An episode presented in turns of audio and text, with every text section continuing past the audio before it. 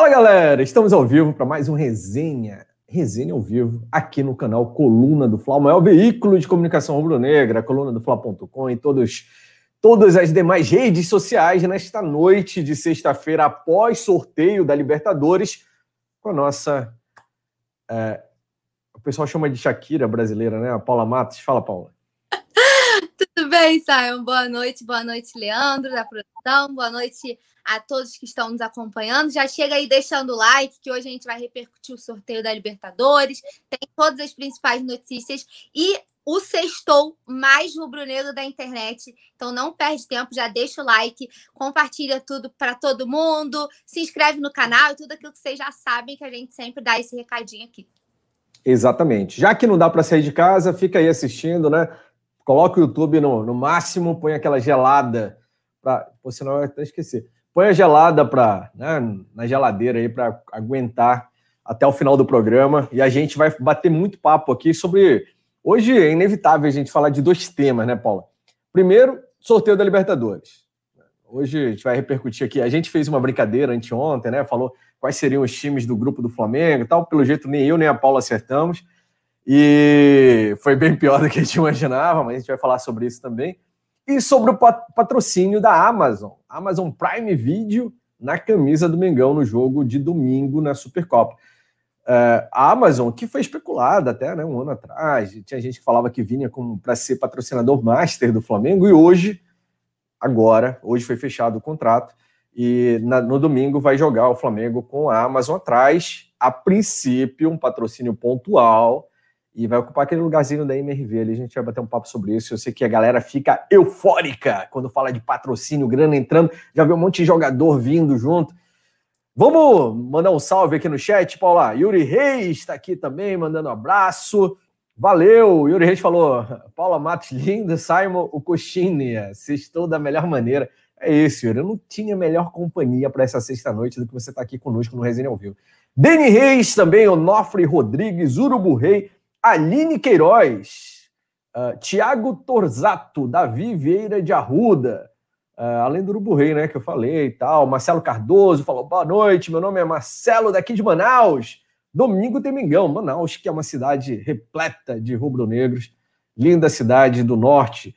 Robson Freitas também está aí. Paula, hoje, hoje, ó, o Anderson está me mandando mensagem. Ô, produção, você está me desconcentrando aqui. Eu acho ah, que ah. é o detalhe. O quê? Diga. É, senão daqui a pouco vão brigar que você não chamou a vinheta. Tem vinheta ainda? Eu tem não me acostumei vinheta? com essa volta. Ô, produção, tem vinheta? Ô, Anderson Júnior.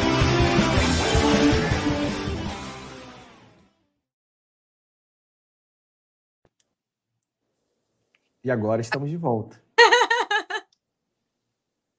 eu tenho que. Eu fiquei um tempo aqui afastado do resenha é, e, e a, acabou que eu perdi o, o, o P, que ainda o meu cérebro não se acostumou ainda com o protocolo, né? Tem vinheta depois da apresentação. Agora que era para dar boa noite, inclusive, o Anderson vai me dar esporro depois, porque eu já falei com a Paula, conversamos, tudo antes da vinheta. Foi mal, Leandro, Anderson. E eu queria dizer que o Anderson Cavalcante, nosso produtor aqui do canal, faz um trabalho extraordinário. Hoje ele ficou chateado comigo, que eu fiquei enchendo o saco dele enquanto estava fazendo a transmissão do ao vivo mas aquilo era tudo para pegar no seu pé, Anderson. Você sabe o quanto você é bom, a galera elogiadíssimo por todos e que eu tenho o maior orgulho de tê-lo conosco aqui no Coluna do Fla. A Paula também tem, eu tenho certeza disso. Não fique chateado. Agora, se ficar chateado, eu vou pegar mais no pé ainda, tá? e o Leandro também, o Leandro tá voando, né? O Leandro, falei com ele essa semana, inclusive, vem num ascendente enorme. Eu acho que a gente, de estrutura técnica, tá fantástico. A equipe Coluna do Fla é só orgulho, né, Paula? Bom demais. Assim. A Paula, que trabalha na redação também no Coluna, aqui no canal, e a equipe da redação também fantástica, todo mundo muito bom. As redes sociais, só alegria aqui. Por isso que o Coluna é o maior site de notícias do Flamengo, né? O canal, mais de meio milhão de inscritos. O site batendo 20 milhões de acessos todo mês aí. E chegando a ser o maior site de clube no Brasil, né? De acesso. Então é porque é feito com muito esforço por uma equipe fantástica por trás e que a gente tem muito, muito orgulho. Boa noite, Paula Matos e Simon Paulinho. Vai ensinando esse rapaz aí, falou José Rodrigues. Paula, depois da vinheta, o que que vem? aí a gente pode escolher por qual pauta a gente começa. Mas aí eu vou deixar contigo. Acho que a gente deve começar com o sorteio da Libertadores, porque tá todo mundo eufórico, querendo saber o que, que a gente acha desse grupo, que nem eu nem você acertamos, né? A gente tentou não. uma vitória, então eu tentei ser pé, ser pé quente, mas não estava na transmissão, então vou ficar devendo esse. Eu queria, eu queria falar uma coisa para a galera. Quando eu estiver fazendo resenha com a Paula, não vai mais ter votação. Não tem esse negócio de Tim Simon, Tim Paula, acabou. Isso é palhaçada. O, o Rafael Lima meteu aqui hashtag Tim Paula. A gente não tá nem disputando nada ainda. O cara já me vem com hashtag Tim Paula. Qual é a chance de eu ganhar alguma disputa? Que me fala. Até a Ciara aqui de novo. Tim Paula. não, acabou. Faça isso quando tiver o Túlio, o Rafa, qualquer pessoa aqui, menos eu, não participo mais disso. Porque aí já é picaretagem, aí é covardia comigo. O Errol Flynn também participando, José Valdeir, Rafael Lima, Lucas França, um abraço, Aline Queiroz, e essa blusa lindona dos Imperadores. Exatamente, Aline, essa blusa aqui é do time de futebol americano do Flamengo, né? Olha essa só. é outro patamar. Show de bola, exatamente. Tudo bem que, assim como o pessoal espera o Diego provar a camisa, né, para mostrar, ela pode ter ficado mais bonita porque sou eu que estou usando, viu, Aline? Mas pessoalmente é legal pra caramba. Produção, pode pedir vapo no chefe. O quê? Como é que é? Não entendi. É porque quando alguém fica se gabando muito, assim, ah. Normalmente dá um vapo, derruba a pessoa, entendeu? Aí eu dei uma. Ah, sim. Pedi um vapo no chefe, mas a é. gente vai te dar essa, esse desconto. É, mas eu acho que vai, vai ter concordância. Humilde é meu sobrenome do meio, a Ciara tá lembrando. Muito bem, ó, galera de Campestre, no sul de Minas, um abraço para o Deni Reis, é, Cláudio Cruz, que falou que não, Cláudio Cruz sempre aparece que não gosta de ninguém, né? Não gosta da, da Paula hoje. Lucas França, Copa Colônia do Fla FIFA vai ter esse ano? Aí tem que ver com a produção, Lucas. A gente só segue ordens aqui, eu não sei nada ainda se vai rolar ou não. Vamos falar da Libertadores? Vamos. Chave, o grupo do Flamengo, grupo G de Mengão, né? É, então, era zoeira, né? Grupo G de gol do Gabigol. E a gente. Eita, deu um tremor aqui. E a gente vai ter pela frente LDU do Equador, Vélez Sarsfield da Argentina e União La Calera do Chile. Paula, você tinha falado La Calera naquele dia? Não, era Lagoaíra, eu acho, né? Não, eu falei. É... Peraí, deixa eu lembrar. Eu falei Defensa e Justiça Falei. Universitário e Independente do Vale, grupo do Palmeiras. Não. Eles falei, peraí, deixa eu ler aqui. Deportivo Tátira. Tátira. Isso, e falei rentistas. É, grupo A, B e E. Eu tinha falado Defesa e Justiça, a gente falou igual nesse, né? Foi. O meu segundo era o Sporting Cristal, que ficou no grupo E. E o último eu tinha falado do União La Calera, eu acho, ou era o Lagoaíra. Eu acho que eu falei Deportivo Lagoaíra naquele Foi. dia, que ficou no grupo H, no grupo do Cerro Porteiro Atlético Mineiro. O que, que você que está acompanhando a gente aí achou do grupo do Flamengo? A produção colocou na tela os grupos, né? Você pode acompanhar, grupo G, Flamengo, LDU, Vélez e União La Calera. Hum, é o grupo da morte, ou seja, é muito forte, é mediano ou é fraco? Manda aí no chat, vamos ler. E lembrando que aqueles que participarem pelo Twitter, usando a hashtag Resenha ao Vivo, que está aqui em cima, ó, Resenha ao Vivo, a gente vai ler todos os comentários na íntegra no Twitter, hashtag Resenha ao Vivo. Paulo, enquanto a galera digita ali e tal, tem aquele delayzinho, o que, que você achou? Eu achei chatinho. Assim, não diria que o grupo da morte, porque assim, poderíamos ter pego coisa pior. Mas a gente pegou a Argentina, né? Argentino, catimbento danado, pegamos altitude, né? E pegamos gramado sintético. Então, eu acho que vai dar um trabalhinho aí. Não, não digo grupo da morte, mas eu acho que vai dar um trabalho. Eu fiquei com medo real de vir um Always Ready da vida. Falei, caraca, a gente vai lá para 4 mil metros assim. Então, a altitude de Quito, pelo menos, é menos, né? É mais tranquila das altitudes aí. Mas eu acho que vai ser um trabalhinho aí, não vai ser vida fácil, não. Como sempre, né? Me surpreenderia se fosse ao contrário, se a gente pegasse um grupo fácil. A gente estava brincando sobre isso na transmissão antes de ser anunciado. Palmeiras só pega baba. Flamengo só pega tranqueira pela frente, né? E foi um grupo, eu acho que foi difícil. Ah, o pessoal está falando, a Aline disse que achou enjoado, a Aline Queiroz, o grupo, Creuza Nascimento, grupo mediano, Elivaldo Alves, grupo fraco, olha só. O Rafael Lima, grupo da morte só para os adversários. Quando a gente fala de dificuldade, não quer dizer que o Flamengo não seja dificuldade para os adversários. O Flamengo é o melhor time dos, de todos esses, esses grupos aí, né? A gente tem oito grupos, então dos 32, o Flamengo é o melhor para mim. Né? Se a gente fosse ver de dificuldade, de pontamento, teria uns dois, três ali. Mas os outros também são difíceis, tem seu certo nível de dificuldade, né? Em vez de uma LDU, por exemplo, eu preferiria pegar o Barcelona do Equador time mais fraco, Universidade Católica, tá mais tranquilo. Em vez de Vélez Sarsfield, imagina um Deportivo Tátira da Venezuela, que fraquíssimo, né? Ou, como a gente tinha falado, de outro, o Esporte Cristal do Peru, bem mais fraco. O Vélez é encardido. Time argentino, né? O Vélez, inclusive, a gente vai discutir sobre isso agora à noite aqui, sobre essa complexidade. O Vélez, no campeonato argentino, é o líder do grupo dele. Então tá num bom momento. Ah, não é o Boca, não é o River, mas é um dos times encardidos. É um time que talvez dê mais trabalho do que o Racing ano passado, que eliminou o Flamengo. A gente precisa lembrar disso, né? Flamengo caiu, não perdeu com aqueles dois empates, mas caiu para o Racing, que é um time, ao meu ver, inferior ao time do Vélez Sarsfield. O Vélez que traz o um mancoejo para a galera matar saudade, né? Tá jogando lá, inclusive.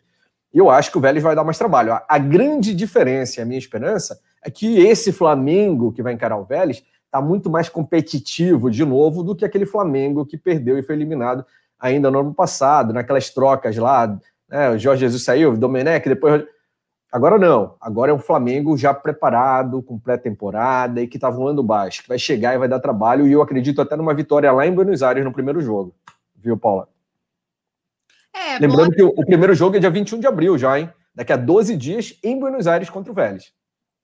Isso aí, a produção fez até depois, vai botar na tela pra gente a artezinha direitinho com as datas. É, mas eu tô contigo, acho que a gente tem grandes chances de fazer um bom resultado já na ida, né? E eu acho que até para trazer, para decidir em casa, né? A gente gosta, né, dessa. O flamenguista em si, acho que a gente gosta de decidir sempre em casa, né? É claro que faz diferença a gente não estar tendo o apoio da torcida. Infelizmente, né, tá jogando com portões fechados acaba virando um campo neutrozinho, né, digamos assim, porque você não tem o apoio da nação. Mas eu acho que mesmo assim, é, você pega aí um Maracanã que sempre tem mosaico, né? Que sempre tem é, querendo ou não, a galera faz umas ruas de fogo, né? É, rola um aeroflá, a gente sabe que tem, que acontece. Então, estando por aqui, é mais fácil deles sentirem esse apoio. Então, acho que já é um diferencial a gente decidir essa partida, ainda mais contra esse primeiro adversário que vai ser chatinho em casa. A produção colocou aí, ó, dia 21, já nesse mês, a gente pega o Vélez. Depois, na semana seguinte, Flamengo e La Calera aqui, no dia 5 de maio, LDU e Flamengo, lá na altitude. No dia 12, jogo de volta, Lacalheira e Flamengo. Dia 19, Flamengo e LDU. E dia 26, para fechar a conta, Flamengo e Vélez. Então, é um calendário apertado, né? Porque aqui a gente está falando só de Libertadores, mas aí a gente lembra que até lá, me corrija se eu estiver errado, Brasileirão já vai estar tá rolando. E Copa do Brasil? Já, então, junto? Até o dia 21, não, depois, né? Você fala agora, dia 21? Não. Na verdade, a gente vai. Até quando, Paulo? Era maio, ó. Comecinho de maio, a gente já tá nas outras competições também, né? Então, isso, em maio começa, exatamente. Vai ficar apertadinho, exatamente. É. O... Deixa eu mandar um salve aqui para a galera que está participando no chat. Paula, chegou a Lohana Pires, um beijo para você, Lohana, Aline, Vladimir de Castro. Tiago Mendes mandou um comentário aqui no chat. Falou: um grande abraço para você do canal do Mengão, direto aqui do hotel. Sou da segurança do nosso Mengão. Estamos Ai. eu e Fabão aqui vendo vocês. Abraço. Tiago. Obrigada pela, pelo carinho, pela audiência. Abração para você. Cuidado em Brasília. Não deixa nenhum político te assaltar e nem assaltar o Flamengo. E domingo a gente vai estar junto lá. Vamos passar por cima dos porquinhos. Bugley Ramos, de, é um grupo ao nível do Flamengo, é bem inferior em tudo, o Flamengo hoje está um alto nível, falou ele. Lá de São João do Cariri, na Paraíba. Um abraço pro Bugley. Nome estrangeiro aí, Bugley. Gostei, hein? Kleber Flá Paulista também tá aqui, Cláudio Cruz, Gilmar Borges, Rafael Damasceno. Valeu, galera, pela participação. É, Paula, ainda a produção, que é muito competente, inclusive, né? Frisando isso de novo aqui. Eu não sei se o, a produção de hoje está aí, mas eu tinha recebido aqui essas artes dos, das Libertadores do passado. Isso, olha aí, cara, aqui é impressionante, né? Voando. O desafio eu desafio ter um outro canal de clube com tam, tamanha competência e qualidade de conteúdo quanto se tem aqui. Essa preparação. Sério, eu corto meu dedo mindinho aqui, pode ser esse, da direita? Se você me apresentar, você que está assistindo, um canal com de clube com melhor qualidade de produção do que essa aqui. Isso é fantástico. Uh, até eu me surpreendo, ó, recebo material que eu não fico, caramba, nem esperava esse tanta, tanta tecnologia assim. Flamengo na fase de grupos. Em 2017, sob o comando do saudoso Zé Ricardo, uh, o Flamengo se classificou. Quer dizer, o Flamengo não se classificou por causa daquele fatídico jogo contra o São Lourenço, lembra? São Lourenço, Universidade Católica e Atlético Paranaense caíram no grupo do Flamengo naquela ocasião.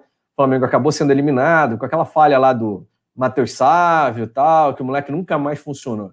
Então, naquele ano, para a gente acompanhar a evolução do Flamengo. O Flamengo ficou em terceiro, não se classificou. Classificaram-se São Lourenço e Atlético Paranaense. Em 2018, o Flamengo já se classificou para a segunda fase, junto com o River Plate, tá? Então, Santa Fé e Emelec, que eram do grupo do Flamengo, um grupo forte, foram eliminados. Flamengo em segundo com o River Plate. De lá para cá, Paula, foi só alegria. 2019, Flamengo e Universidade na verdade é, é o LDU, Universidade. LDU passaram para a segunda fase e o Flamengo em primeiro, em 2019, aquele ano que acho que nem o rubro-negro vai esquecer até o final da sua vida. 2019, Flamengo campeão, passou para a segunda fase, deixando para trás Penharol e o São José. Aquele São José que o Flamengo chegou a meter seis no Maracanã, a gente estava lá naquele jogo, foi fantástico, maravilhoso. 2020, o Flamengo também passou para a segunda fase, vencendo o Independente Del Vale, né? Foi junto com o Independente Del Vale em 2020? Foi. Foi. E aí, aí ficaram o ah. Júnior Barranquilha e o Barcelona para trás. Exatamente. O Flamengo de novo em primeiro. É legal a gente constatar assim que o Flamengo passou assim, tá cinco Libertadores direto. Em 2017 não passou da primeira fase, em 2018 passou arrastado em segundo, mas de 19 para cá é em primeiro lugar do grupo, né? Então o Flamengo mostrando uma participação robusta na Libertadores, né? E aí, na, agora em 2021, a produção já colocou o Flamengo em primeiro, porque, claro, a gente vai ser o primeiro do grupo, aí na sequência da LDU, Vélez Sarsfield e União La Calera, que é desconhecido de muita gente. Vocês vão ver no Coluna do Fla ainda mais detalhes, raio-x de cada um desses clubes aqui, tanto aqui no canal quanto no coluna do Fla.com, para você saber quem o Flamengo enfrenta realmente pela frente. Paula, ah, a Mari mandou uma mensagem. Quer ler? Em 2017, o Fla não passou, não passou porque não ganhou o sintético paranaense. Gabriel, o outro, aquele magrinho, perdeu pelo menos dois gols feitos. O vulgo Gabriel Peteleco, ou Jamal, né? Jamal. E, caramba. E... ouvido. Ah, não, o Peteleco? Por causa do, da força do chute dele, que era sempre o Petelequinho, assim, não, não saiu do lugar. Sério, era inadmissível um jogador profissional chegar na cara do gol e não ter força para chutar. Pensa no seguinte: há tão pouco tempo atrás, a gente tinha na direita Gabriel Jamal, dando chutinho, pedinho de velha, e na esquerda, Everton Motorzinho, que baixava a cabeça e corria igual um louco. Né? Não conseguia cruzar uma bola, passar meio metro, chutava em cima do adversário, era pior do que o René. Então, olha o salto que a gente deu. Hoje a gente tem Bruno Henrique na esquerda e Everton Ribeiro na direita. Parece um sonho isso, né? só, né? É outro patamar. Olha aí no chat, Paula. Rafael Lima falou: coluna do Fla é outro patamar. Só temos. Só nós temos Paula Matos, a musa e o poeta Túlio, na produção Leandro Martins, o Bruce Lee em ação. Gilmar Borges também, Urubu Rei. Tiago Mendes também mandando um abraço aqui. Valeu, Tiago. Sucesso em Brasília tal. Muito bom. Uh, Gabriel Pernas de Grilo, falou o Euroflin. Era esse mesmo. Perninha fina e fraquinho, coitado. Ainda sobre Libertadores. Os grupos estão formados. Não tem ainda chaveamento, né? Hoje o Rafa deu uma arriscada na transmissão, perguntou até sobre final. Flamengo chega na final, Paula? Chega. Claro, tem que ser confiante. Eu quero o Tri da América, quero retomar a hegemonia continental, tem que ser confiante. Tem time para isso, tem time. Então, para cima deles. O eu, não, assim, na realidade, esse ano eu tô mais confiante ainda do que 2020, porque 2020 foi o início de toda essa baderna, né?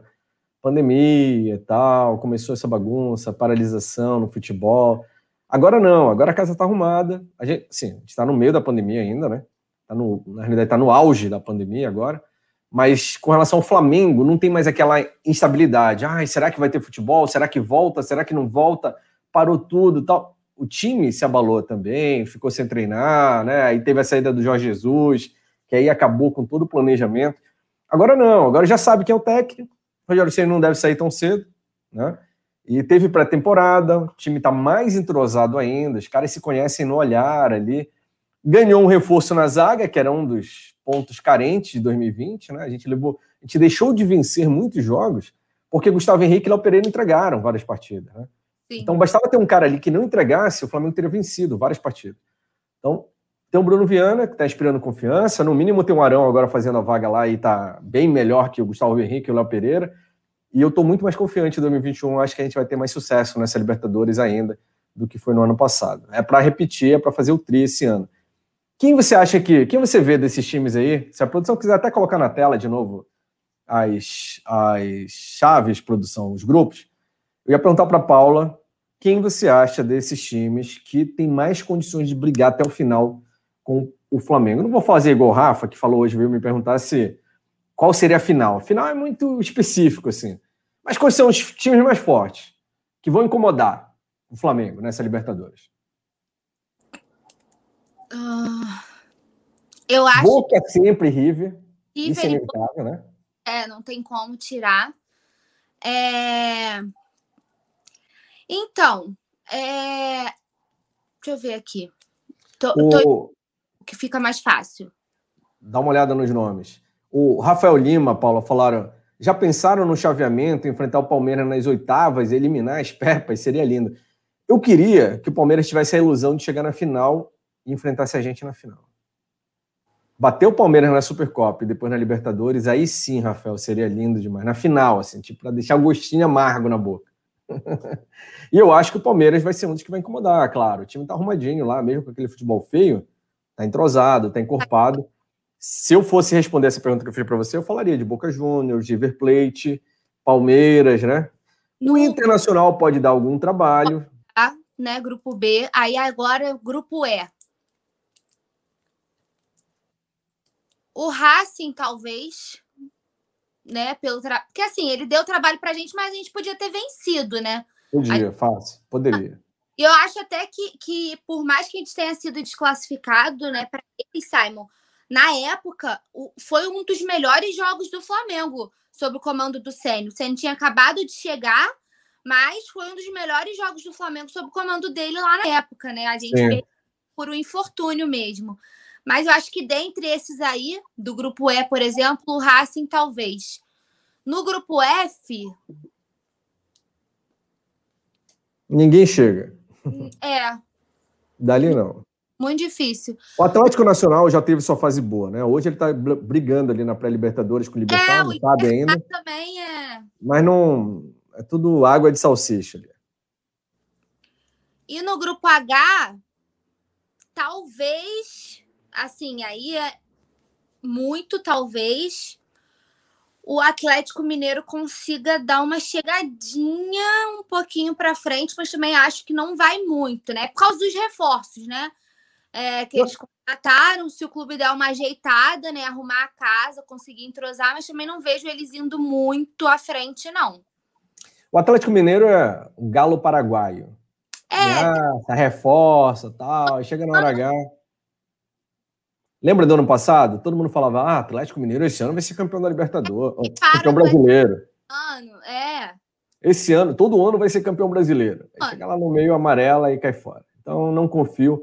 Para mim, não acho que vai dar trabalho, não. É um grupo do Atlético, acho que ninguém vai muito longe ali daqueles caras. Agora, River e Boca, pela tradição que se tem, é impressionante, né? Pode estar uma droga. É, isso eu, eu fico impressionado demais. O River Plate pode ser o reserva, pode ser o lanterna do campeonato argentino. Pode uma droga, tá dando tudo errado. Aí chega na Libertadores, os caras são encardidos demais, são dificílimos, difícil superar, vem, passa por cima. É, assim, são muito. Os argentinos, de forma geral, são muito difíceis de se encarar, né? Na Libertadores. Eles sabem muito Eles bem como jogar a competição. Libertadores, né? É. é. Melhor que os brasileiros. Eu acho que sabem mais que os brasileiros, de forma geral, né? O... Então, por isso que eu acho que esses caras vão incomodar sim. O Palmeiras está arrumadinho ainda, eu acho que ainda pode ir muito longe. Teve alguém que falou ainda agora que não, o Palmeiras esse ano não vai muito longe, não. Eu espero, mas eu gostaria de cruzar, igual o pessoal estava falando hoje, de mais cedo, de o Racing cruzar com o Flamengo, porque querem revanche. Eu também gostaria de cruzar com o Palmeiras para a gente dar uma sova neles aí. O Johnny Zebel mandou alô aqui, Marcelo Martins, Lohana Pires também, a Josi, Resistência, um abraço para você. E fazendo esse, esse raio-x aqui dos grupo, do grupo do Flamengo, especificamente, eu falei há pouco que o Palmeiras, o, o Vélez Sarsfield está em segundo lugar, quer dizer, está na liderança lá do Campeonato Argentino, do grupo B, do grupo dele. O, os outros dois também não estão ruins nos seus campeonatos locais, né? A LDU no Equador está lá pelo, pela sexta posição e União La Calera está dividido na segunda posição no campeonato lá no Chile. Então são times que, tipo, o La Calera pode não ter aquela relevância, provavelmente era um time que a maior parte da torcida nem conhecia, nem sabia que existia, mas lá dentro do campeonato chileno, onde se tem Universidade Católica, Universidade do Chile, Colo-Colo tal, está em segundo. Pode vir incomodar, pode. Então é bom a gente sempre ficar ligado nisso, assim. Por, menos que, por mais que a gente diga, ah, mas esse time é fraco, não sei o quê, vamos passar por cima, vamos atropelar. É um time chato, pode incomodar. Né? Eu acho que o Flamengo vai passar fácil, mas é bom manter o, a barba de molho, como já diria o ditado, né? Porque vai que eles reagem de alguma forma aí. Né, Paula? É isso, e tem até é, convidar o pessoal para depois lá no colunadofla.com porque saiu um raio-x já do La Calera, né, com todas as informações, as principais informações, já tá no site. Tá aqui, ó, um trechinho do que tá esperando por vocês. Última temporada do União de La Calera é considerada a melhor performance do clube chileno na história, uma vez que garantiu a liderança do campeonato chileno, ficando atrás apenas da Universidade Católica. Então, tá arrumadinho, tá se arrumando. Não vou dar mais spoiler, vão lá no colandofla.com a gente já soltou e como o Simon falou, a gente vai trazendo, né, ao longo da competição toda, né, até se se o Flamengo nos permitir até a final, a gente vai trazendo sempre os raios-x, né, dos, dos nossos adversários, como que estão. Então, no Lacaleira já está lá disponível no colundofla.com. É só entrar lá e acessar, porque todas as informações que estão, que vocês querem saber, tudo que você tiver de dúvida, esclarece.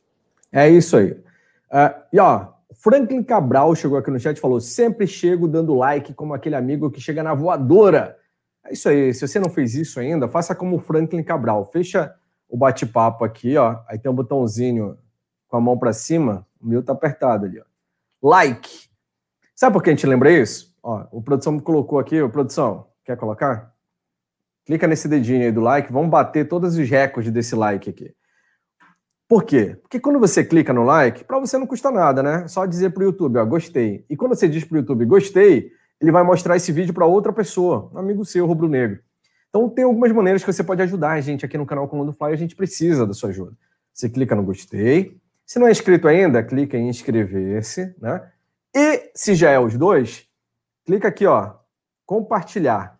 Você clicou em compartilhar, ele vai abrir os aplicativos para você mandar o link do vídeo para algum amigo seu o cara tá de bobeira lá, tá em casa, sexta-feira à noite fazendo churrasquinho. Manda lá, ou manda nos grupos de WhatsApp, tá? Vamos fazer isso. Vocês que são da família Coluna do Fla podem ajudar a gente a crescer essa audiência ainda mais aqui no Coluna.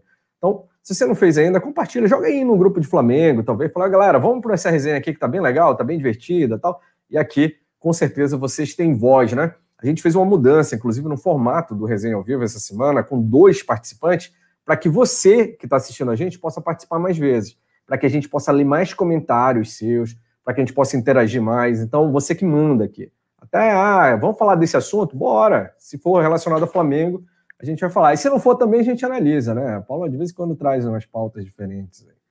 Né, Paulo?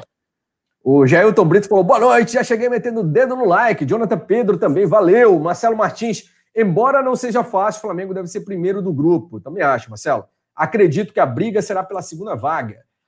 Uh, Franklin Cabral, Gilmar Rodrigues Gomes, já meti o dedo. Isso aí. Ó, dedão no like, dedão para cima. O a Cid que falou, a Shakira vai cantar hoje, então. Uh, Paula... canta com meta de likes, ô Simon. Se não bater meta de likes, a gente não canta. Quantos? Então, no horário antigo, a gente pedia 600 likes. Que a gente já vinha. Não. Depois, né, Eu só trabalho com quatro dígitos. E, rapaz, mil likes para ter música é. da Shakira. Mil likes. Então, ó, chama a galera aí, porque vai precisar de mais gente para dar like do que vocês que estão assistindo, tá? Manda aí o link para a galera que tá lá, né, batendo papo, furado e tal, nos grupos. Vamos falar bastante. Uh, produção, eu vou pedir para você botar de novo os grupos da Libertadores aí, que eu queria pedir para Paula. A gente vai fazer um exercício. Paula, vamos tentar definir. A gente vai criar nossa oitavas de final aqui. A gente vai dizer qual quais dois times de cada grupo vão se classificar, tá? Você fala, eu falo, e a galera aqui no chat também participa, obviamente, vai falar. E quem mandar lá pelo Twitter, eu vou ler aqui integralmente, tá? Deixa eu abrir aqui, inclusive, o Twitter. Hashtag resenha ao vivo. Grupo A, a gente vai falar, né? Time tal e tal. Grupo B, quem passa? Dois times. C, e assim por diante, tá? Então você manda lá pelo Twitter, usa a hashtag resenha ao vivo e a gente vai ler aqui integralmente. Vamos começar com o grupo A? Grupo A, Paula, tem Palmeiras, Defensa e Justiça, Universitário do Peru e ainda a decidir, a definir, né, o quarto integrante, está entre Independente Del Vale e Grêmio, que estão jogando, inclusive. Quem que você acha que passa desses quatro aí? Palmeiras, certo. Aí, cara, eu ficaria entre. Na, na real, eu acho que entre o vencedor de Del Valle e Grêmio, tá? Tô eu com você. Os dois ali. Qualquer um dos dois que passar, eu acho que vai dar Grêmio. Que classifica, é. São mais fortes que o Universitário e Defensa e Justiça, né? Isso. Vamos ver, vamos ver o que a galera fala aqui no chat. Ó, o Thiago Nobre falou que deu like. Missão dada é missão cumprida. Valeu, Thiago. Um abraço pro Gustavo Dias também, que tá pedindo abraço aqui uh, Franklin Cabral, Ricardo Caldeira falou Palmeiras e Grêmio. Lucas Games de Ipial, um salve para você. O Aaron Flynn, Palmeiras e Grêmio. Gustavo Souza, Grêmio e Palmeiras. Só para mudar um pouquinho. Cláudio Cruz, mandou um salve. Você tá tão de parabéns, estamos todos. Valeu, Cláudio, tamo junto. Rodrigo Gringo, Grupo A, Palmeiras e Grêmio, inclusive, que já está ganhando por 1x0. Pois é, vai dar Grêmio mesmo, isso é inevitável. O, a Josi falou que está com você também. Ricardo Caldeira também mencionou o resultado do jogo. Acho que esse, esse é meio que unânime, né? Qualquer resultado diferente vai ser uma zebra. Palmeiras e Grêmio devem se classificar com uma certa facilidade em cima dos dois ali, Universitário e Defensa e Justiça, que é meio sem graça também.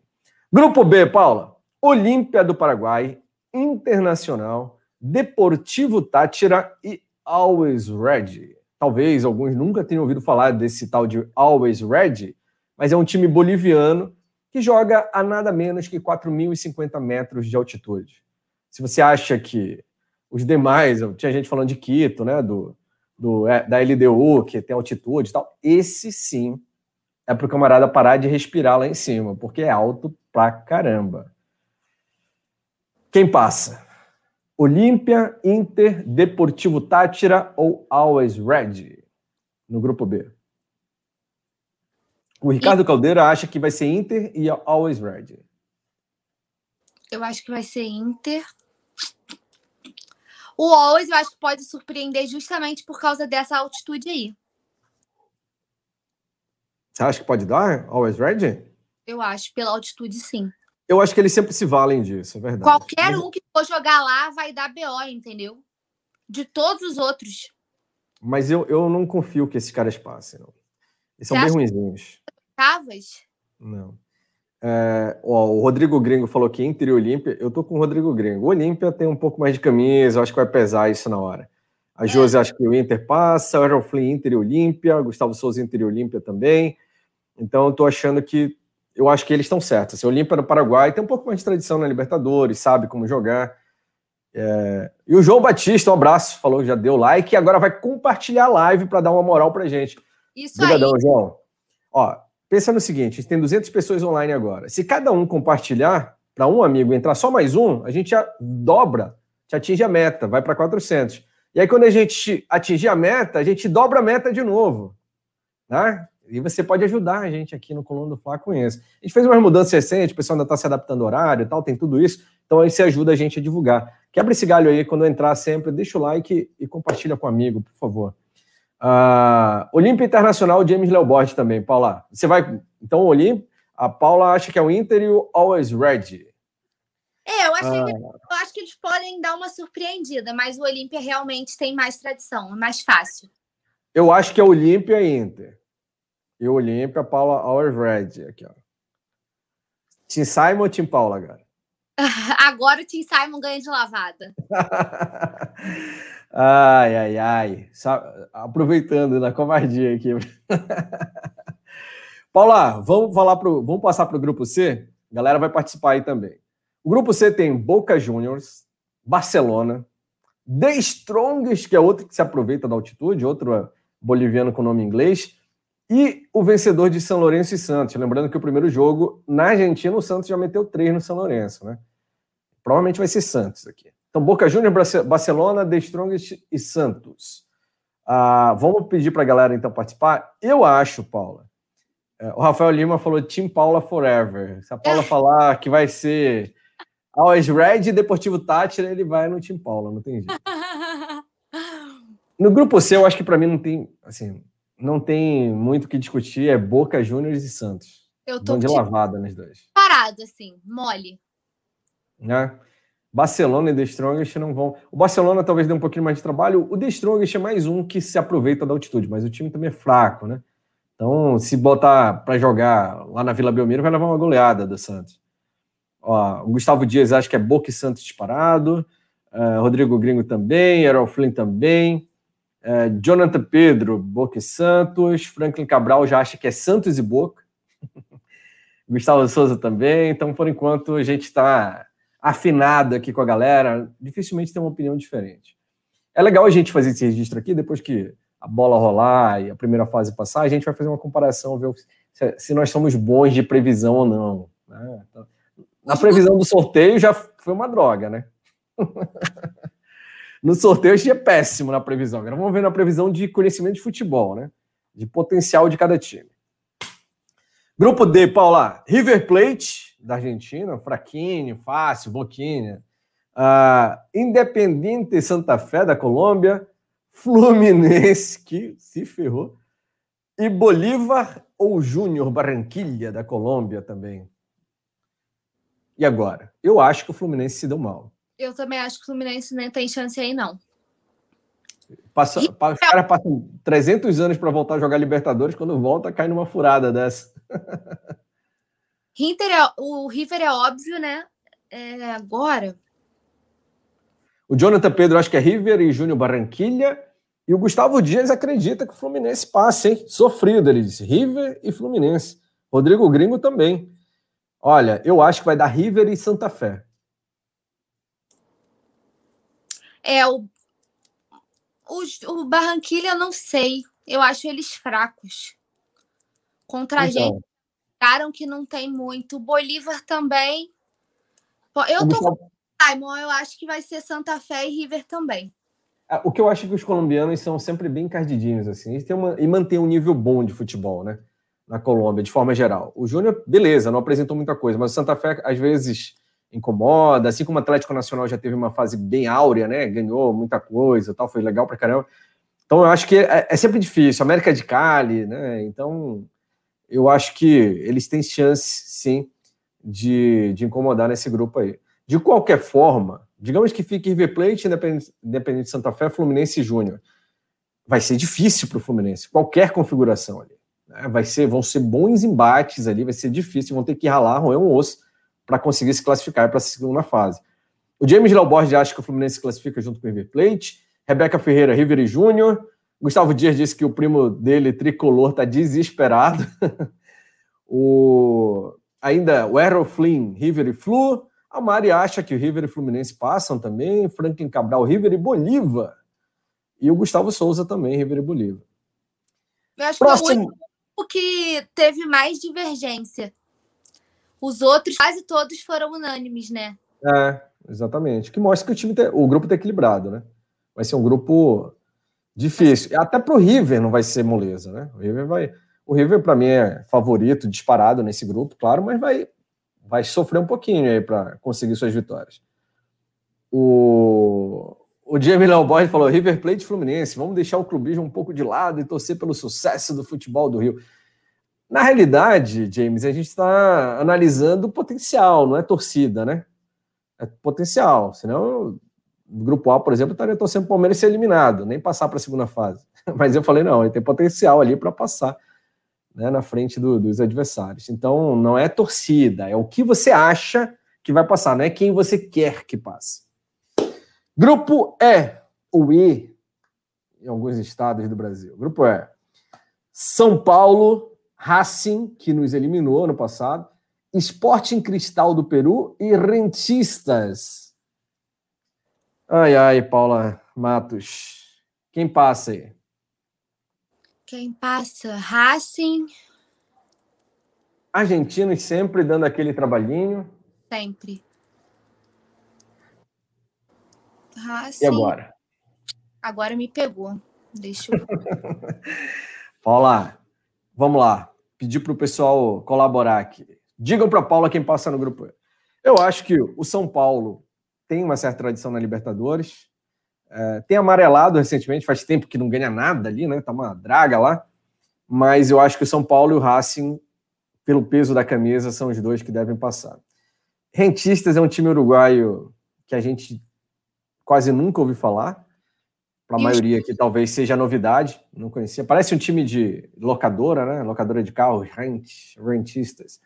E o Esporte Cristal é aquela água, mamão com açúcar ah. todo ano. É. Os times peruanos, Aliança Lima, Universitária, Esporte Cristal, só pela cota, porque não tem capacidade. Se fizesse uma eliminatória entre os países, não se classificariam.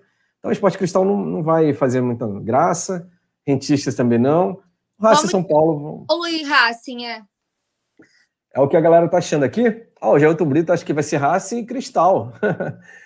o Marcelo Martins de São Paulo e Racing. Jonathan Pedro também, Rebeca Ferreira também, Jamie Laubos também, Yuri Reis também. Rafael Guilherme também. É meio que unânime nesse caso. A Gustavo maioria... Dias aqui. Racing Esporte, porque o São Paulo é pipoqueiro. Ele tem pipocado demais ultimamente, né? Então só deu trabalho pra gente ano passado. Mas na hora do vamos ver, tem sido eliminado. Então, eu acho que. Mas eu, eu acredito que pelo menos da primeira fase eles passem. Beleza? Próxima, próximo grupo, grupo F. Nacional do Uruguai, Universidade Católica do Chile, Argentinos Júniors e o vencedor de Libertar, Libertar do Paraguai, Atlético Nacional. Vamos ver o que a galera fala? Qual desses aí, Paula? Vamos lá. Universidade Católica. Esse eu acho que é o, talvez o mais equilibrado de todos.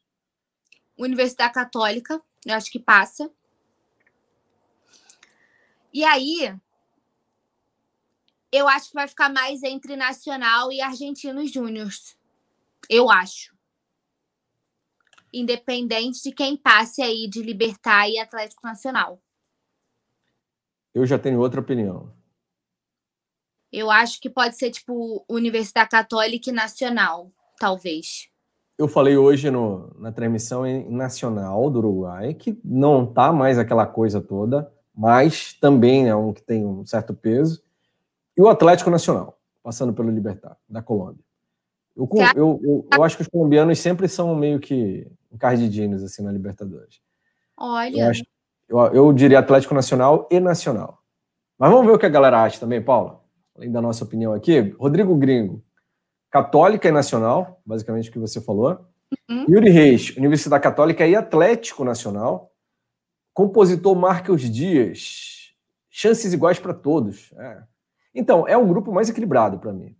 Gustavo Souza, Nacional e Libertar, é o mais incógnito, assim. A gente vai saber mesmo quando rolar a primeira rodada. Uh, ainda, ainda desse grupo aqui, Libertar e Nacional, falou o Franklin Cabral. Uh, Rafael Lima tá relembrando aqui que ele é Team Paula Forever tal, não importa que ela escolha. Uh, mas é isso aí.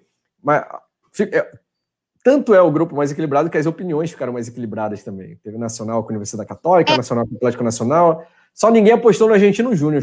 Ah, não, teve sim. Jonathan teve. Pedro. Teve sim. Libertar e Argentino Júnior. Estão apostando nos cinco. Caramba. Ah, ficou equilibradaço mesmo, Paula. Esse vai ah, ser acompanhar. Vai ser um grupo bom para a gente acompanhar. É, para quem gosta de futebol, vai ser legal. Paula, Tá pensando em a gente pular para o grupo H, para deixar o G por último. Vamos. Vamos. Bora, é o que importa. Bora. Grupo H para matar: Cerro Porteño do Paraguai, Atlético Mineiro, famoso Galo Paraguaio, América de Cali, da Colômbia, e Deportivo Laguaira, da Venezuela. Laguaira tá ali pela cota também, né? Laguaira, é, eu diria que corre risco de não fazer gol na Libertadores. Agora, América de Cali, Atlético Mineiro e Cerro Porteño meio que se equivalem. A minha aposta aqui, Paula, eu vou de colombiano de novo. Não, eu vou de, na realidade, de Paraguai dessa vez. Vou de Cerro Porteño e Atlético Mineiro. Porteño passa. Eu acho que o Atlético passa também. O Atlético vai cair lá pelas oitavas, pelas quartas, tal, mas vai passar da primeira fase. Vai. Vamos ver o que a galera pensa aqui. Cerro e América Cerro... de Cali. Atlético... Quer ler aí as opiniões? Lê aí de quem está falando. James Léo Borges, Atlético Mineiro e América de Cali. Rodrigo Gringo, Atlético e Cerro, tá com a gente. Jailton Brito, só sei que na final vai ser Mengão e River Plate. De novo. Rebeca Ferreira, Cerro e Atlético Mineiro. Aline Félix, Cerro e América de Cali. Olha só, tirou o Galo Paraguai. Franklin Cabral, Cerro e Frango. Compositor Marcos Dias, Atlético e Cali. Gustavo Souza, Atlético Mineiro e Cerro Portenho. Eu acho que ainda ficou meio equilibrado, mas ainda deu Atlético e Cerro Portenho junto com a gente. É, maior. Eu, eu achei estranho ninguém voltar no Deportivo Lagoaíra. Eu estava esperando mais votos.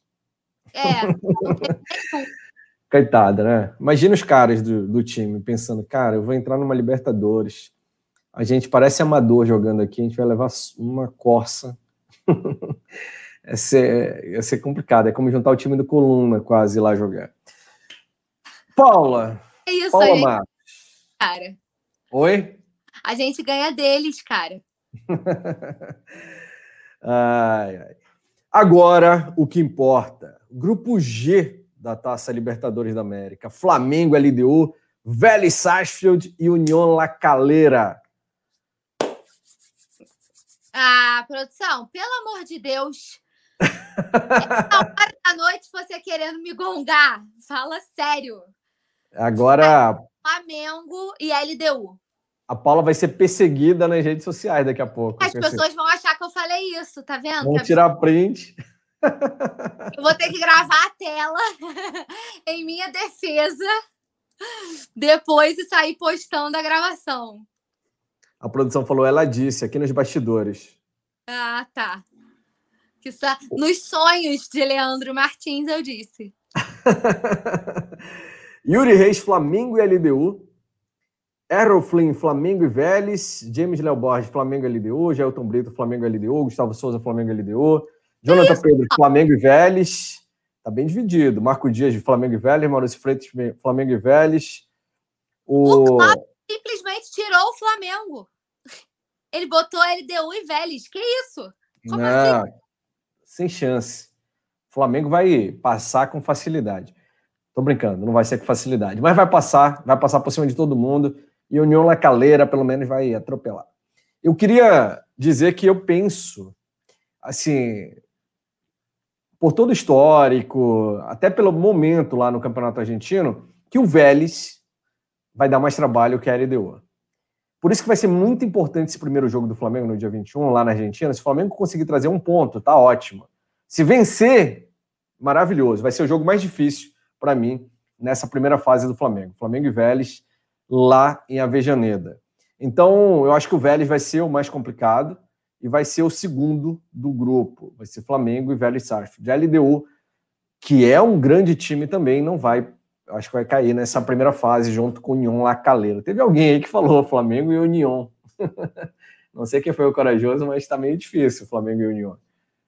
Em Paula? Então, eu divido da Paula nisso. Eu acho que é Flamengo e Vélez, a Paula acha que é Flamengo e LDU. E um abraço para o Divulgo Uberaba, lá de Uberaba, Minas Gerais. O James Léo Borges falou: a LDU de Quito é um autêntico karma para o Flamengo na Libertadores. Quase sempre ocorre esse confronto na Libertadores ultimamente. A gente acabou de lembrar aqui que em Libertadores passadas, os dois passaram, inclusive, da primeira fase, né? Flamengo e LDU. O Del Valle empatou contra o Grêmio, tá falando Yuri, Yuri Reis aqui. É, o compositor Marco Dias também falou: LDU toda Libertadores no grupo do Flamengo. Inacreditável. Felipe Rocha, será que o Vélez é tudo isso? Perguntou. Felipe, dá uma olhada na classificação do Campeonato Argentino lá. O Vélez está na liderança do grupo dele. E o Campeonato Argentino não é o campeonato né, do, sei lá, do, do Maranhão. Aproveitar que a Mari está aqui. É o Campeonato Argentino. Lá é, lá é brabo o negócio. Lá, joelho do pescoço para baixo é voadora no mínimo. Então, para estar tá na liderança ali, é porque o time vive sim um bom momento, por mais que a gente não considere só resultado, né, mas sim a forma do time jogar, mas mostra que o time sim vive um bom momento. O Velho Sarsfield tem toda aquela. É um time mais expressivo na Argentina, né? Eu acho que está atrás talvez só de Boca e, e River. E depois já chega um Vélez ali. Tem um, já foi campeão da Libertadores. São catimbeiros pra caramba, né? Que a gente sabe que isso sempre acontece. Eu acho que vai ser o, o joguinho mais encardido. E tem ex, né? Tem mancoejo. Essa maldita lei do ex acaba sempre funcionando, então a gente vai ter que se cuidar, né, Paula? Ai. Tá com saudade do mancoejo? O Rafael não, Pereira tava com saudade do mancoejo. Nenhuma. Não, vocês tão, só querem me derrubar nesse programa de hoje, né? Tá incrível. o programa mal começou. Você, você, já vem falando de Gabriel Jamal, Everton Motorzinho, também, né? Zé Ricardo e tal. Eu, né? Eu. Troquei de nome agora. o Túlio, Túlio. Mas o Mancoejo não era um mau jogador, né? Vamos combinar. Aquele time lá, para mim, era um dos meus preferidos naquela época, né? Pois é. Agora, Gabriel e Everton eu tinha pavor, verdadeiro pavor. O Túlio que gosta de Pereba, na realidade, ele sempre se compadece. Se o Túlio tivesse aqui, agora ele ia adotar. Adote um Pereba, campeonato. É. Né? Podia fazer uma hashtag, um projeto, adote um Pereba, leve um Pereba para casa. O Túlio ia encher o Túlio ia ter que levar o time todo. o Túlio gosta do Lincoln, o Túlio gosta de, de quem mais? O Michael ele defende, defende Vitinho, o Túlio é impressionante. O Henrique Rodrigues, Caco Barbosa, Fabiana Pontes também estão participando, Rafael Guilherme, Natanael Lima, Franklin Cabral, Thalisson Leal, Rebeca Ferreira, o, a, a Rebeca falou: o campeonato argentino é um bom parâmetro para as possíveis carniças na Libertadores. É isso aí. Então, a gente sabe que tem uma expressividade, tem que ter cuidado, e claro, você é, tá ciente disso. É bom que a gente esteja ciente, porque vai ser uma pedreirinha aí pela frente. Paulo, muito legal. A gente deu uma subida aqui na audiência. A galera, pelo jeito, está colaborando mesmo, hein? Clicaram no like e compartilharam a live. E vamos pedir para continuar nesse ritmo, né? Deixem o like, quem chegou depois já se enturma aí com a gente na resenha, dá um alô aqui no chat, diz de onde você está falando, conversa com a gente. A galera do Twitter também pode usar a hashtag resenha ao vivo. Estamos ao vivo no Facebook também, então a gente quer todo mundo compartilhando aqui com a gente. Não esquece de deixar o like, que é muito importante. Continue compartilhando a live, porque depois da gente, Simon, vamos lembrar para a galera que tem notícias, né? O JP com todas as principais informações. Direto da sauna. Então, direto da sauna. Então, é um sextou de qualidade, com muito assunto, muito bate-papo sobre o Mel, que vocês não podem deixar de conferir e nem de deixar o like, que ajuda a gente pra caramba. Olá, falando em rede social, falou no Twitter e tal, a, a, a, equipe de rede do Coluna do Fla hoje preparou, fez um meme muito legal. Saiu o grupo do Vasco na Libertadores. E preste atenção no B da Libertadores. Vasco da Gama, Confiança dele Sergipe, Los Operários dele Paraná e União Vila Nueva.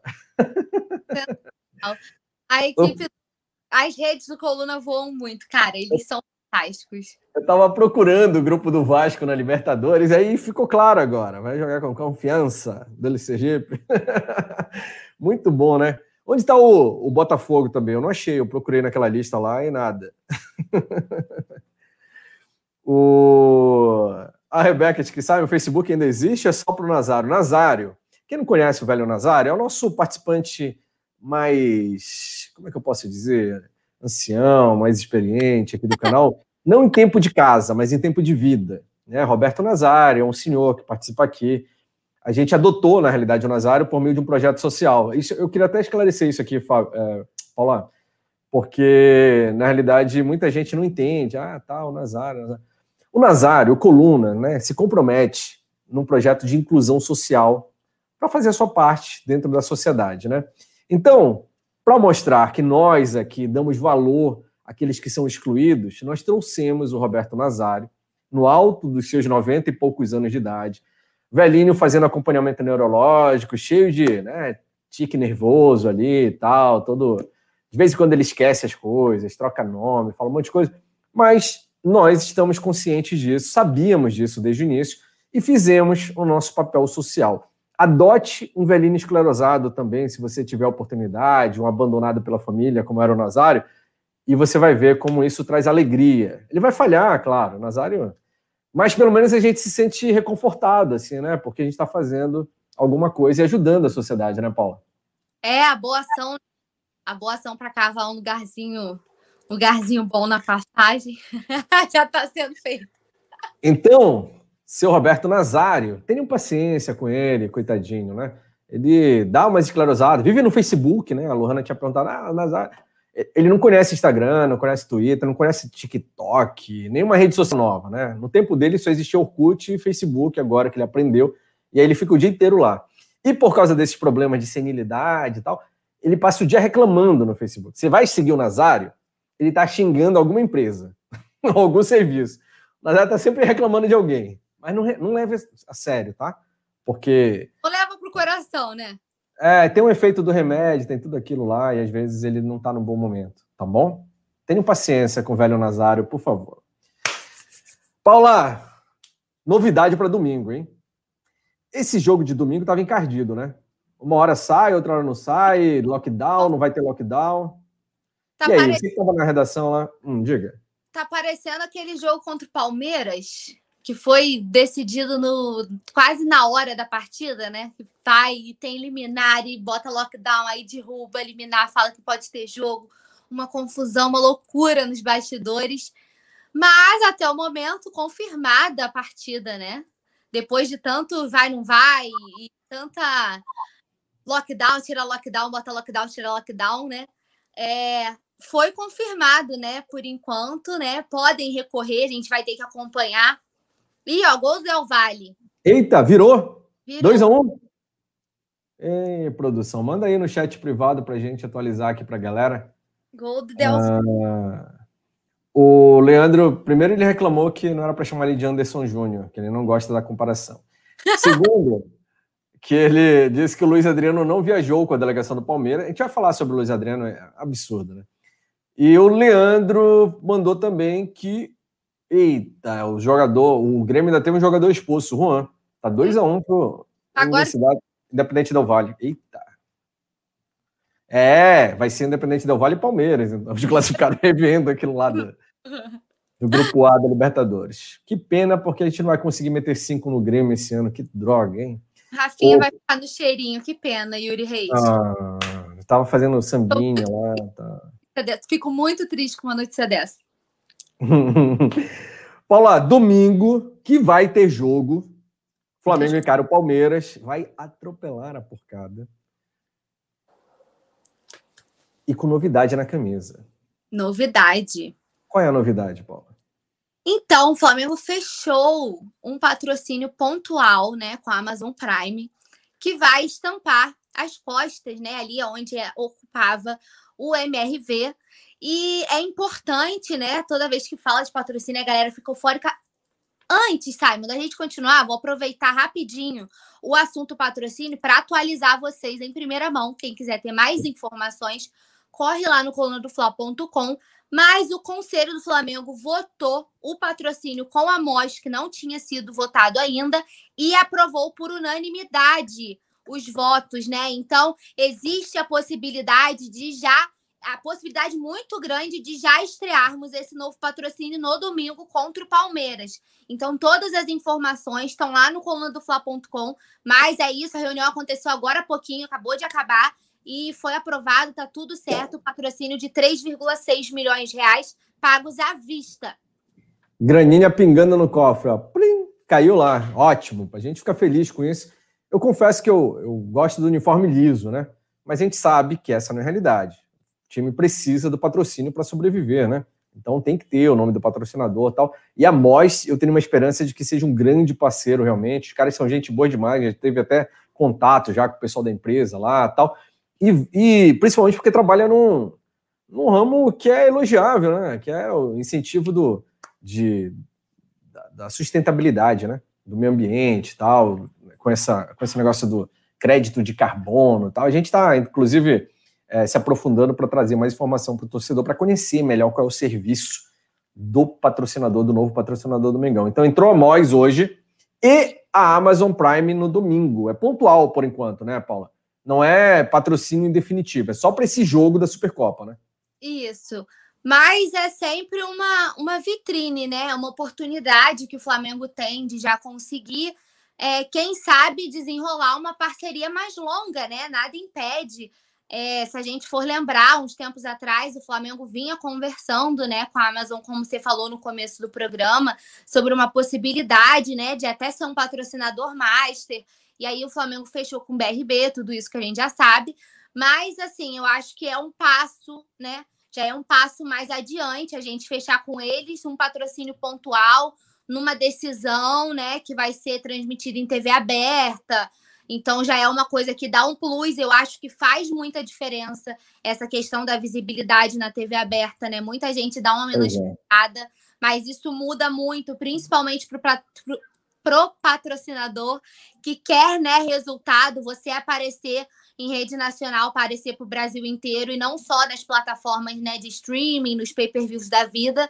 Então, eu acho que isso já é um passo para a gente poder, quem sabe, fechar uma parceria com eles definitiva, né? Nada impede que o Flamengo, a gente sabe do apelo que tem, né, o Flamengo por si só, o apelo que tem, os números de audiência, eles, eu acho que eles falam por si só, Simon, né? A gente Sim. não ficar debatendo muito aqui porque os nossos números de audiência eles são estrondosos, né? O Flamengo tem uma força que eu sempre falo aqui que eu acho que ele nem aproveita tão bem a força que ele tem, né? A força da marca Flamengo é uma marca muito forte, deveria ser melhor aproveitada.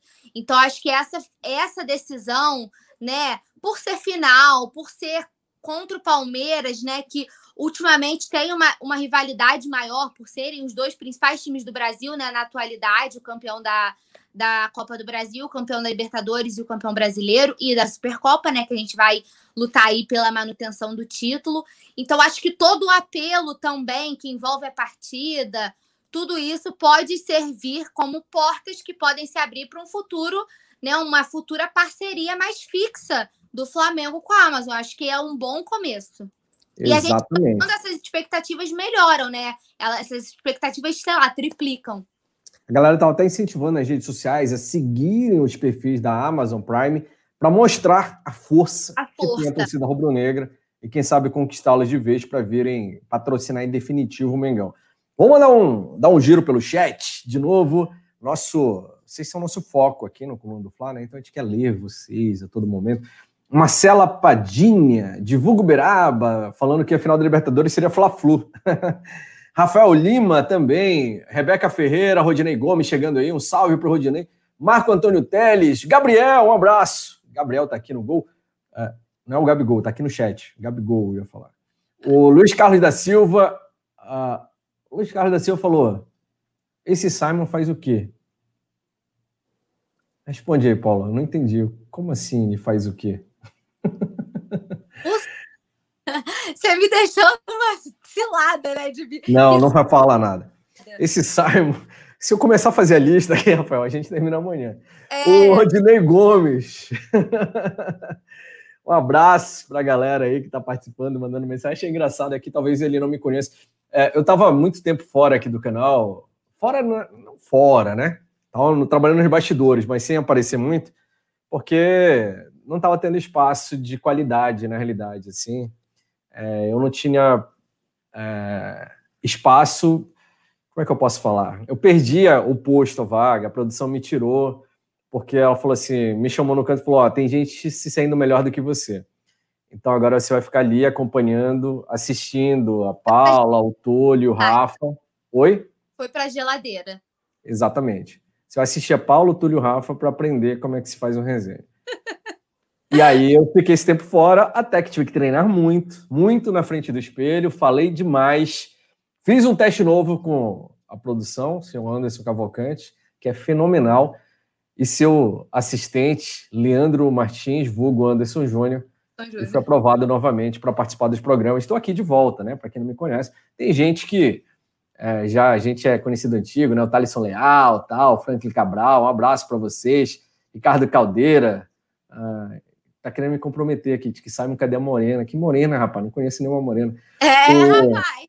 Marcelo Martins, Jodinei Gomes, jogaram o Simon para a Série B. Disse, exatamente, eu estava na Série B do Coluna, trabalhando aqui atrás, ó, ralando, limpando o chão tal.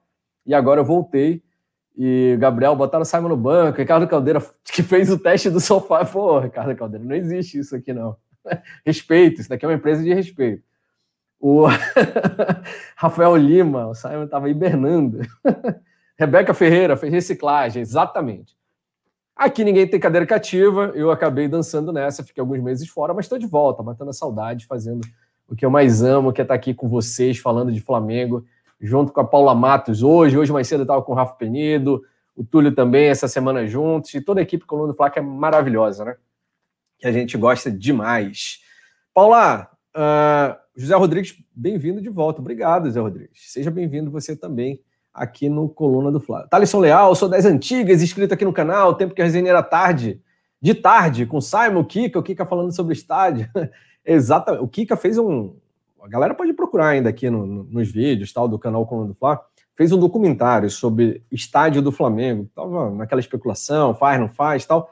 Fantástico. Para quem não sabe, o Kiko é professor de arquitetura, professor universitário. O cara domina como poucos, assim, lá na Nova Zelândia, né?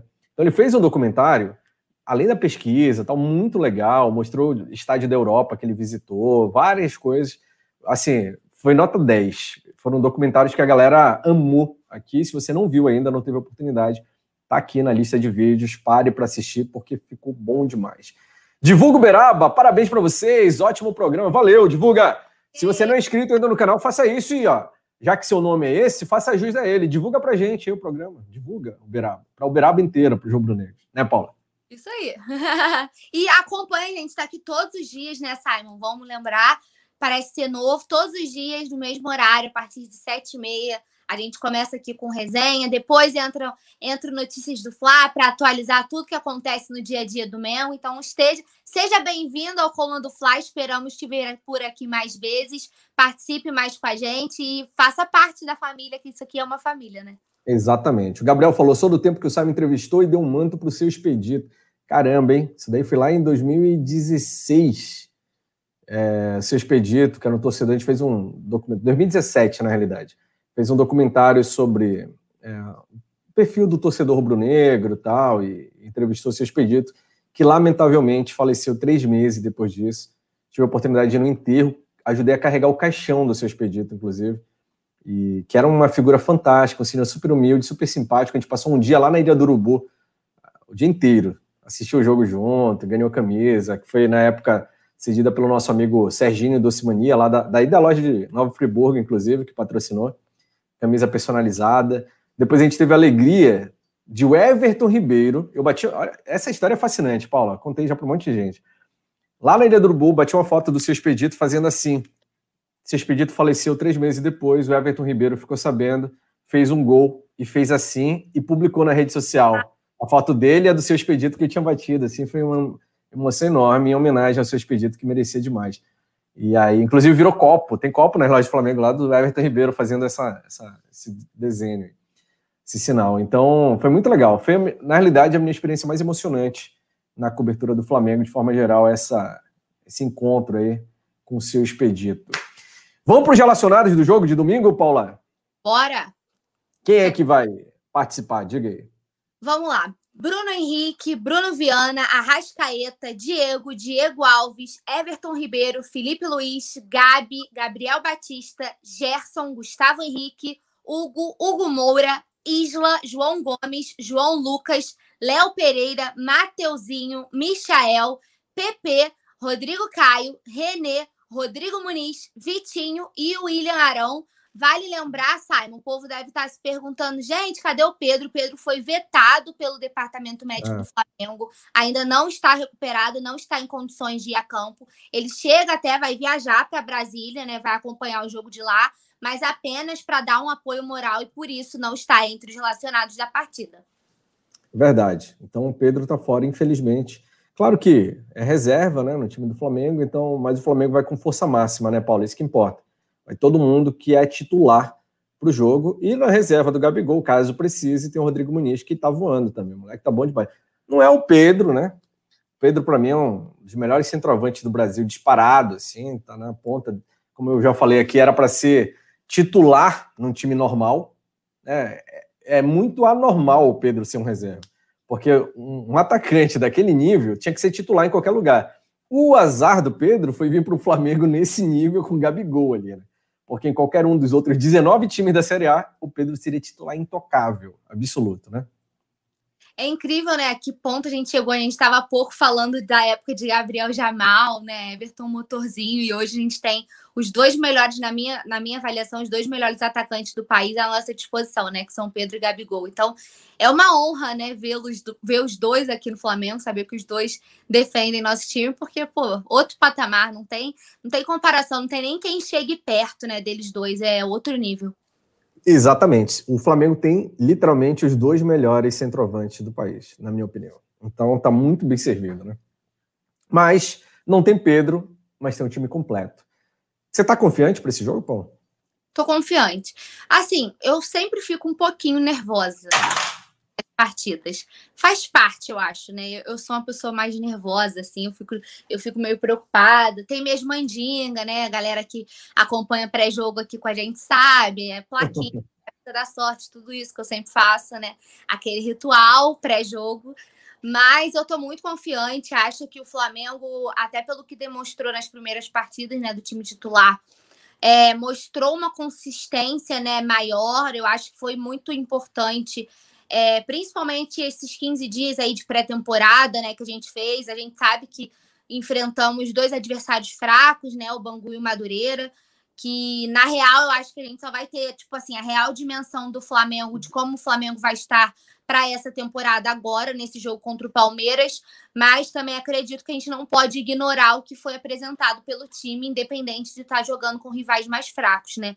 Contra o Bangu, achei um placar bem mentiroso, né? Pelo que o Flamengo apresentou, poderia ter feito um caminhão de gols, né? A gente poderia ter ganhado com muito mais facilidade. Contra o Madureira foi aquela goleada, também poderíamos ter feito mais gols, né? A gente teve um gol lado incorretamente, né? Que não estava impedido, tudo isso. Mas eu acho que o Flamengo mais conciso, o Flamengo mais entrosado, é, parecem ter se, eu, se é que eu posso dizer assim, recuperado aquele espírito de vencedor, sabe? Que ficou meio sumido, né? Na, na, na temporada passada, depois de tudo, né? Covid, troca treinador, é, aquilo tudo que a gente passou, o né? Time parece que meio desfocado, né, Paulo? Agora tá é. aquela guina de fazer gol. Faz um, dois, três e quer fazer mais, igual o tempo de Jorge Jesus, né? Eu acho que isso se, isso se potencializou mais na reta final do Brasileirão. Eu acho que ali, quando o time viu que só dependia dele, né? E o apelo da torcida. E aí o Gabigol que assumiu também, né? Assim, aquela. Porque o Gabigol a gente ficava muito preocupado. Eu lembro que a gente debatia aqui no resenha, tipo assim. Será que a gente fazia conta do tipo, vamos perder o Gabigol Gabigol tomar um amarelo, porque é melhor perder ele para esse time do que perder lá na é. frente.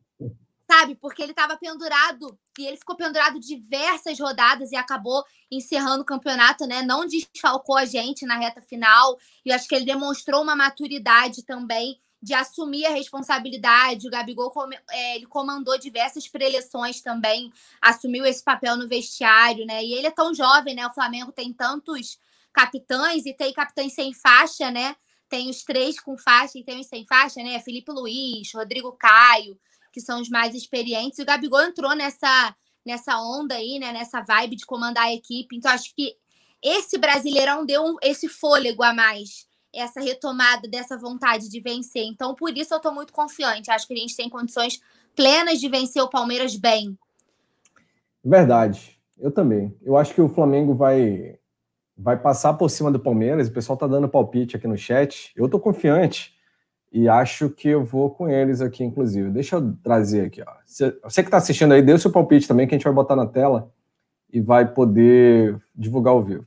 Divulga o Beraba, 4 a 1 para o Flamengo no domingo. Tá confiante. Lucas Nazareno, um abraço pro Lucas, falou 3 a 0 para o Flamengo. É, ainda tem mais gente aí chegando, Vânio Lima, um abraço para você, o Carlos Eduardo também, Franklin Cabral, Valdemar Ferraz. Manda aí o seu palpite, manda aí o placar de vocês. Eu acho que o Flamengo, assim, é porque jogo o Palmeiras é, não vai não vai vender barata essa derrota assim. Eu acho que vai dar uns 2 a 0. Ó, Rebeca Ferreira 2 a 0 também. JGF Play 4 a 1, Flamengo 3 a 0, Luiz Alberto, Isadora Trindade 2 a 1, Gustavo Souza 2 a 1. É, vai ser um jogo duro, né? Eu confio que o Flamengo vai ganhar, vai passar pelo Palmeiras, mas vai ser um jogo duro. Se acontece um 4 a 1 meu amigo, aí acabou o domingo. aí vai ser farra total. Aí esse negócio vai pegar fogo aqui nesse estúdio. Porque seria lindo demais, né, Paula? A produção, inclusive, disse que ia trazer, sabe aquele negócio de estourar e pff, joga serpentina pro ar, sei lá, uma coisa assim. Aquele. Como é que é o nome daquilo que você roda assim e sai papel picado? Isso, é isso aí, eu não sei. Eu mas é isso aí. O nome, mas é isso aí, eu acho justíssimo. Inclusive, é. eu acho que vocês têm que fazer o, de sempre. Assim, o, a galera, Túlio, Rafa, usar as camisas, como eu sempre falo no pré-jogo, tem que usar as camisas da sorte, fazer o ritual todo bonitinho. A gente pode dar mole pro azar, Simon. Eu sou do time da superstição, entendeu? Eu, eu, não, eu não acredito em superstição, Paula. Mas minhas mas... mães estão certo. eu não acredito em superstição, mas eu acho que o Túlio dá azar. Tem que falar para ele de meia. É. Teve um. Tinha um amigo meu que falava assim: sorte não existe, mas azar. mas de verdade, eu não acredito em superstição, não. O Flamengo não precisa de superstição porque tá com timaço, né? E tem muito mais time que o Palmeiras. O Palmeiras não, não é essa Coca-Cola toda aí. Ganhou Libertadores se aproveitando que só pegou aquelas babas pela frente. Luiz Alberto Neves, ó, 3 a 0 para o Mingão. Gustavo Souza 2 a 1 Gilmar Souza 3 a 1 Natanael 3 a 1 Franklin Cabral 2 a 0 E Marcelo Martins falou: o Simon ficou nos bastidores porque estava só no Zé Delivery. Ih, rapaz. Eu vou procurar se tem câmera escondida em casa, hein? Tô ficando preocupado. Errol Flynn 2 a 1 3 a 0 para o Thalisson Leal. Uh, 3 a 2 para o Rodrigo Gringo. 3 a 2 é um placar para matar do coração. Ele matar a gente do coração, pelo amor de Deus. 3 a 2 de virada, com gol no último minuto. Não, não faz isso não. Não, mas sério, eu nunca escolheria um placar apertado se eu pudesse escolher, né? Nunca escolheria. É... Escolheria goleada sempre, se dependesse da gente, né? Se estivesse nas nossas mãos. Mas não tem coisa mais emocionante do que uma virada no final.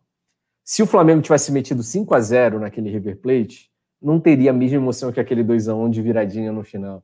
É claro que a gente não quer, porque é um sofrimento desgraçado, né? Aquele dia a gente chorou, estava tudo, todo mundo desesperado, deve ter gente infartada. Mas é muito mais gostoso. De virada, realmente, como diz o ditado, né? De virada é mais gostoso. É muito mais gostoso do que uma goleada. É gostoso para lembrar depois, né? Porque na hora, na final do eu achei que eu ia morrer. Eu falei, meu Deus, estou infartando. Falei, pai, adeus, te amo, não aguento mais. É, foi. Mas em compensação, aí, a extravasada depois do, do gol da virada ali foi um negócio tão incrível, assim, que é uma emoção que, sério, de lembrar eu fico todo arrepiado já, só de imaginar aquela cena de dois anos atrás, quase. Toda vez que falo da Libertadores, meu, meu olho enche d'água. Impressionante, né?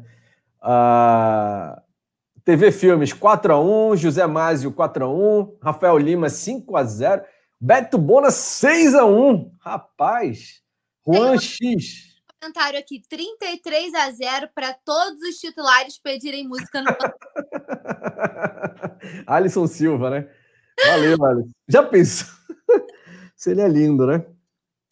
33 a 0. Só faltava o Vitinho entrar e fazer três. Vamos pedir música no Fantástico já tá ótimo. Gabigol tá aí para isso. Pode ser qualquer um, né? Eu não faço não faço questão não. Pode ser qualquer um. Ah... Paula, a gente já falou de Libertadores, já falou de Supercopa e já falou de Amazon. Tinha mais algum assunto para tratar e antes que o João Pedro apareça, não? Não, né? Vamos usar esses quatro minutos então para interagir com a galera aqui que está no chat. Ó. Tem aqui, Simon, hum, informação que a gente falou, mas a gente não Opa. deu. Qual? Que o Rodrigo Caio, só voltando a Libertadores aqui, o João vai passar com mais detalhes para a galera. O Rodrigo Caio desfalca o Flamengo na estreia da Libertadores. A gente não falou sobre isso.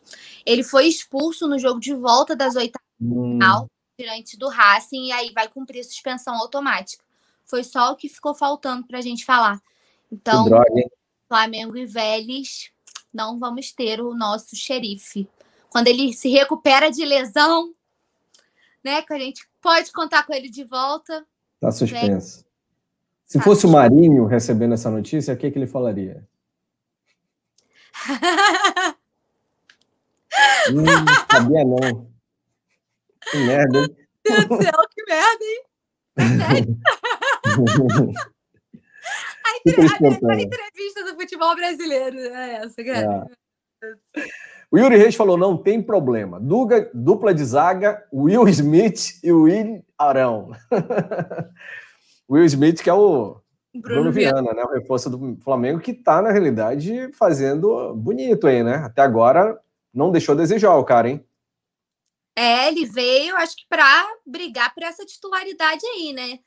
Eu, eu, eu acho que é aquela famosa dor de cabeça que todo treinador gostaria de ter, né? Você ter um time como o do Flamengo à sua disposição, né? Se a gente for falar na frente, tem o Gabigol e o Pedro, olha a dor de cabeça do treinador, que todo mundo queria ter, né? Hoje não era dia de jogo da Discord aqui, mas vou perguntar para você, qual seria a sua dupla titular de zaga hoje, com a chegada do Bruno Viana? Rodrigo Caio, Bruno Viana, Gustavo Henrique, William Arão. Então, poxa, me botou numa fogueira, mas vamos lá. Por só termos visto o Bruno Viana com times mais fracos do Campeonato Carioca, eu manteria a gente com o Arão e o Rodrigo Caio só por esse fator. Ele já demonstrou. É claro que aquela história de primeira impressão é a que fica, né? E a primeira impressão dele foi muito positiva. Mas eu acho que a gente precisa vê-lo numa partida mais. É, com um adversário mais forte, numa partida mais decisiva, para a gente realmente ver o que que ele tem de potencial, se a camisa vai pesar ou não, aquela história, sabe? Então, só Sim. por esse quesito que eu não colocaria ele agora como titular. Mas só por a isso. Minha, a minha dupla titular seria Gustavo Henrique e Léo Pereira. Tá. Agora, primeiro de abril já passou, né? 15 Tô zoando. Mas então, agora, você que está assistindo vai ter a oportunidade de escolher Tim Simon ou Tim Paula. Eu acho que o Bruno Viana não precisa de muito mais tempo para mostrar que é melhor, não. Ele é da origem, ele é da função, é da posição, já foi contratado. Se foi contratado, é sinal de que já sabiam como ele era, como jogavam, né? Não foi contratado porque era uma incógnita. Então, para mim, Bruno Viana veio para cobrir essa, né, suprir essa carência nossa. Para mim, é Rodrigo Caio, Bruno Viana, Arão. Não, Arão quebrou o galho, legal para caramba. Muito obrigado, Arão. Se saiu muito bem, melhor do que a gente esperava até.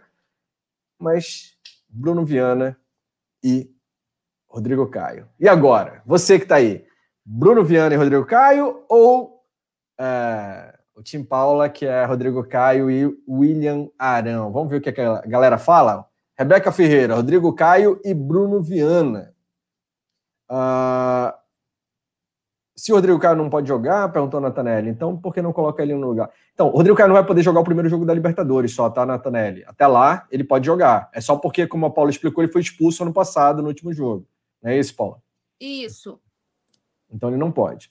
O Errol Flynn, estou com a Paula. Ih, começou. Ah, divulga o Beraba. Fala, Paula.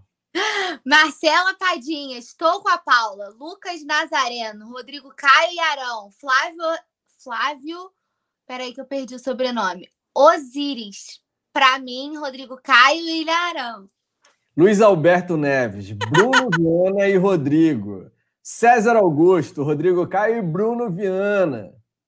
Ah, então, Paula, não tá fácil assim, Tim Paula, não. É, mais ou menos. O Moisés Teres falou: nossos zagueiros são volantes, nossos volantes são meios. Incrível que deu muito certo, né? Engraçado isso mesmo, né? Realmente, o time do Flamengo é um case a ser estudado. E o Rogério Ceni conseguiu algo que muita gente duvidava, que foi colocar o Arão na zaga e fazer acontecer. O Arão já tinha sido testado até como lateral direito, mas não como zagueiro até então, né, Paulo? E agora ele foi testado na zaga e deu certo. Ah, a Isadora Trindade falou: ainda estou com a Paula, mas acho que logo a zaga vai ficar como a do Simon. Pois é. Acho que a tendência é essa, né?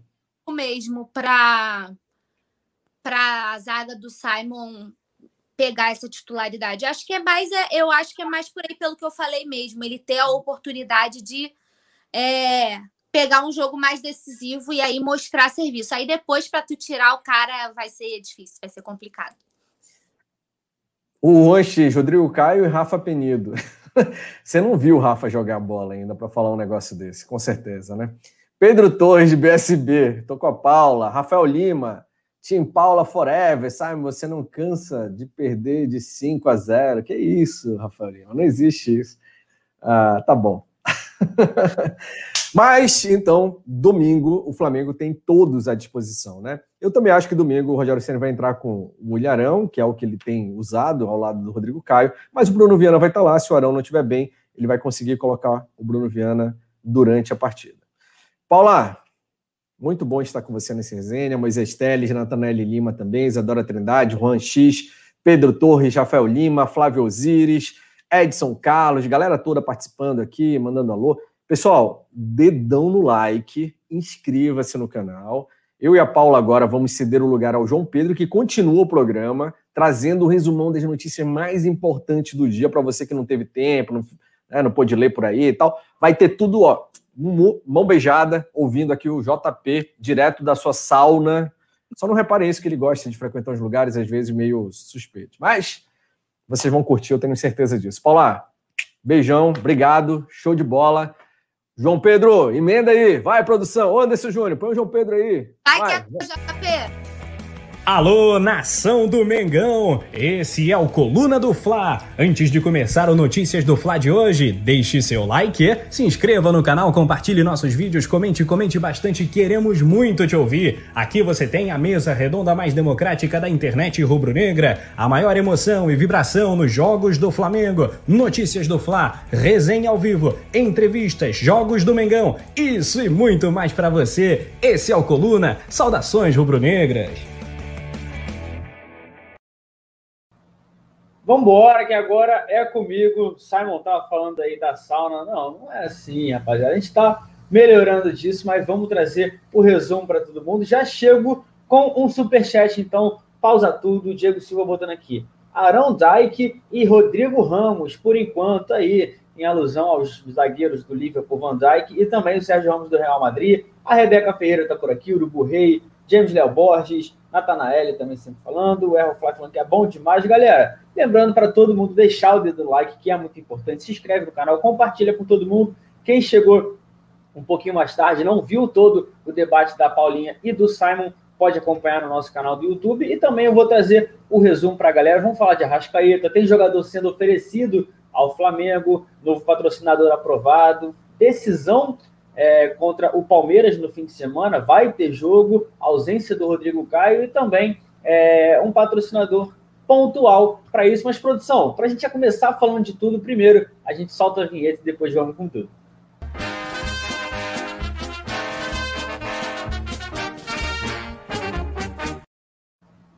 Pronto, agora sim estou de volta. Vou dar um giro no chat aqui. Vai começar pessoal zoando. Yuri respondendo que o Pifador tá mais que tamo on, não tem jeito. Coluna do Fla sempre tá on, trazendo tudo pra galera. É, Rebeca Ferreira, Bob Marley, deixa o like. Não, é o Fly, todo mundo aqui na pilha, mas vamos continuar falando sobre isso. Vou chegar já, é, como a gente está no início de temporada, o Arrascaeta, um dos principais nomes do elenco do Flamengo, né, ao lado do Gabigol.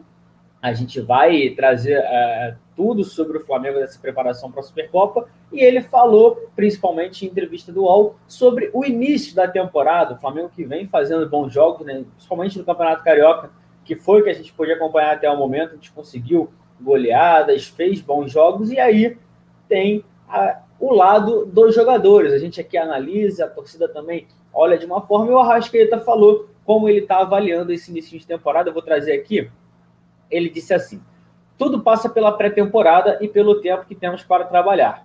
Foi fundamental para a intensidade nos jogos, é, é, foi fundamental para a intensidade dos jogos e tomara também que a gente possa implementar na temporada esse ritmo.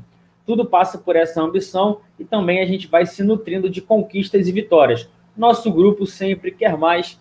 Isso foi o que o Arrascaeta falou, né? A gente é, brinca, a gente lembra da situação daquela entrevista, da entrevista não, da pré-eleção do, do Rogério Ceni é, em um dos jogos da reta final do Campeonato Brasileiro, se os caras querem ficar marcados ou por um ano de títulos, né, aquele ah, 2019, ou por uma era, essa resposta, essa entrevista que o Arrascaeta deu ao All Sport mostra que o elenco está querendo muito, né? Ele que ganhou bastante coisa no Cruzeiro, chegou no Flamengo jogando muito também.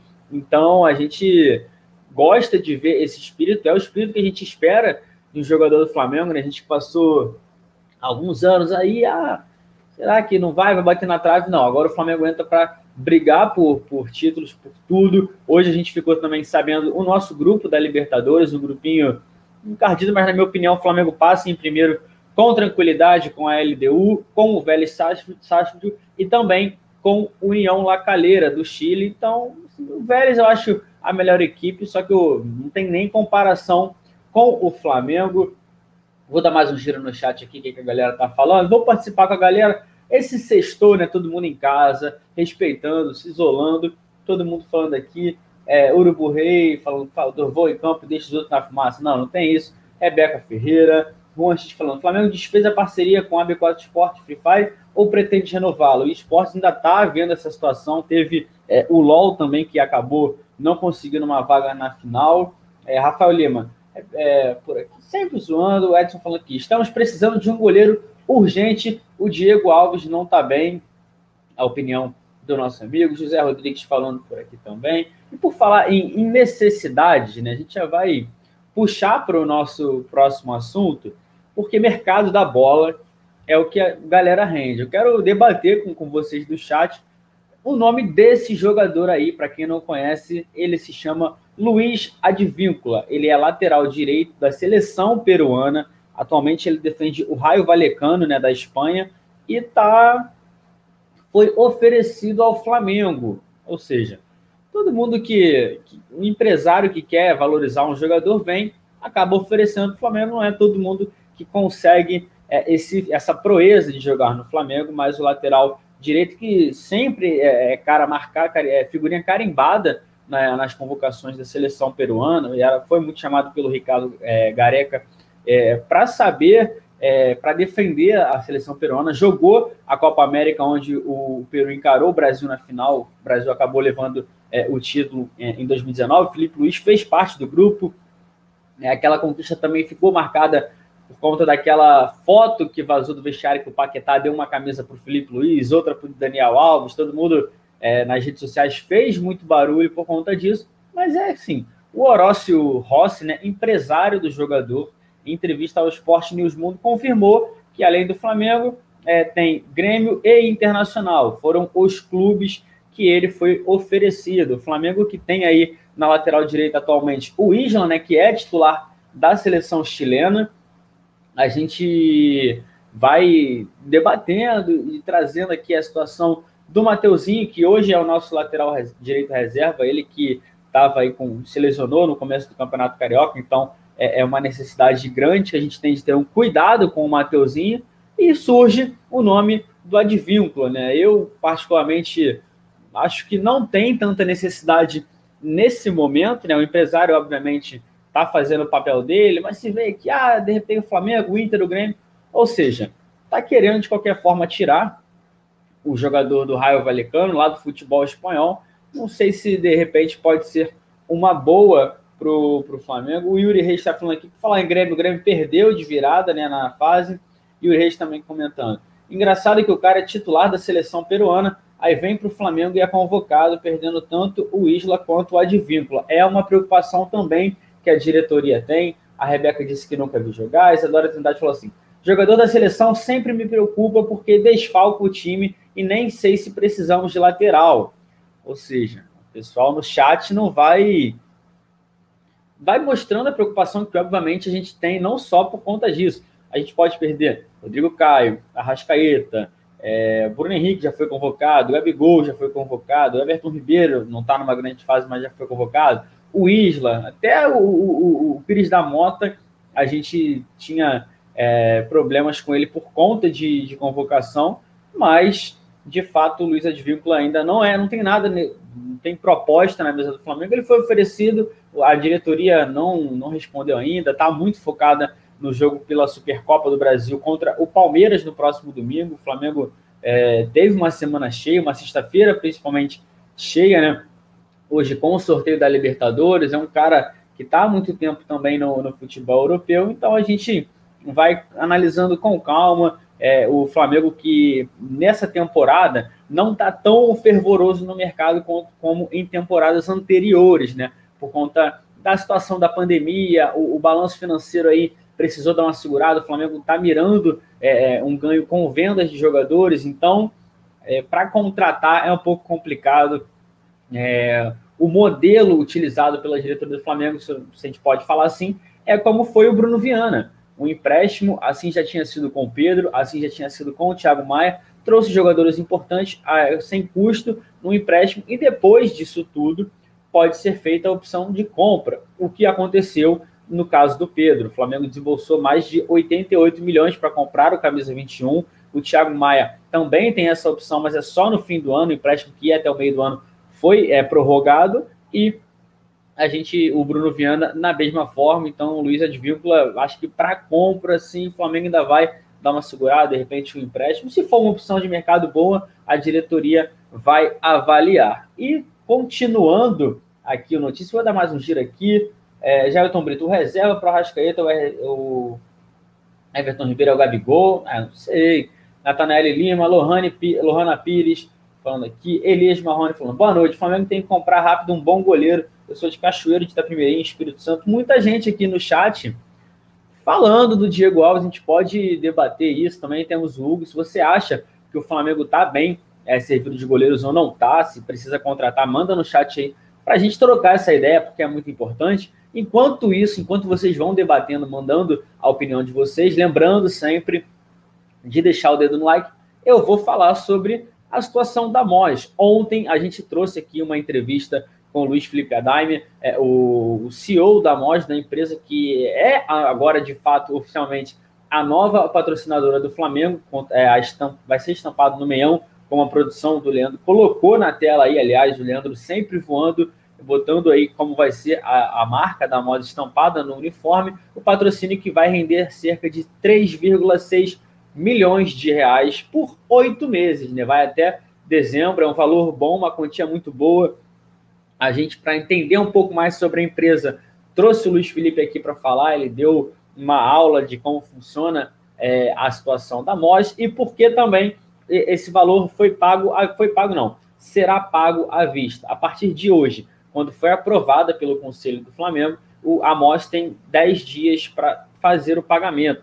E o Luiz Felipe destacou que o Flamengo vai receber esse dinheiro à vista, que não é tão normal assim, mas é por conta de situações internas que o pessoal falou: ah, será que vazou? Não vazou? Preocupação também com outros parceiros que acabaram deixando o Flamengo sem é, efetuar é, o pagamento da, do projeto, do, da parceria total. Então, por isso, para não ter mal-estar, a Mostra, que é uma empresa nova, quer solidar no. É, ficar mais consolidada no, no mercado, está fazendo isso e escolheu logo o Flamengo, o pessoal sempre falando. A Rebeca Ferreira está por aqui, Isadora Trindade falando que acho que precisamos de um goleiro, principalmente se o Ajax levar o Hugo.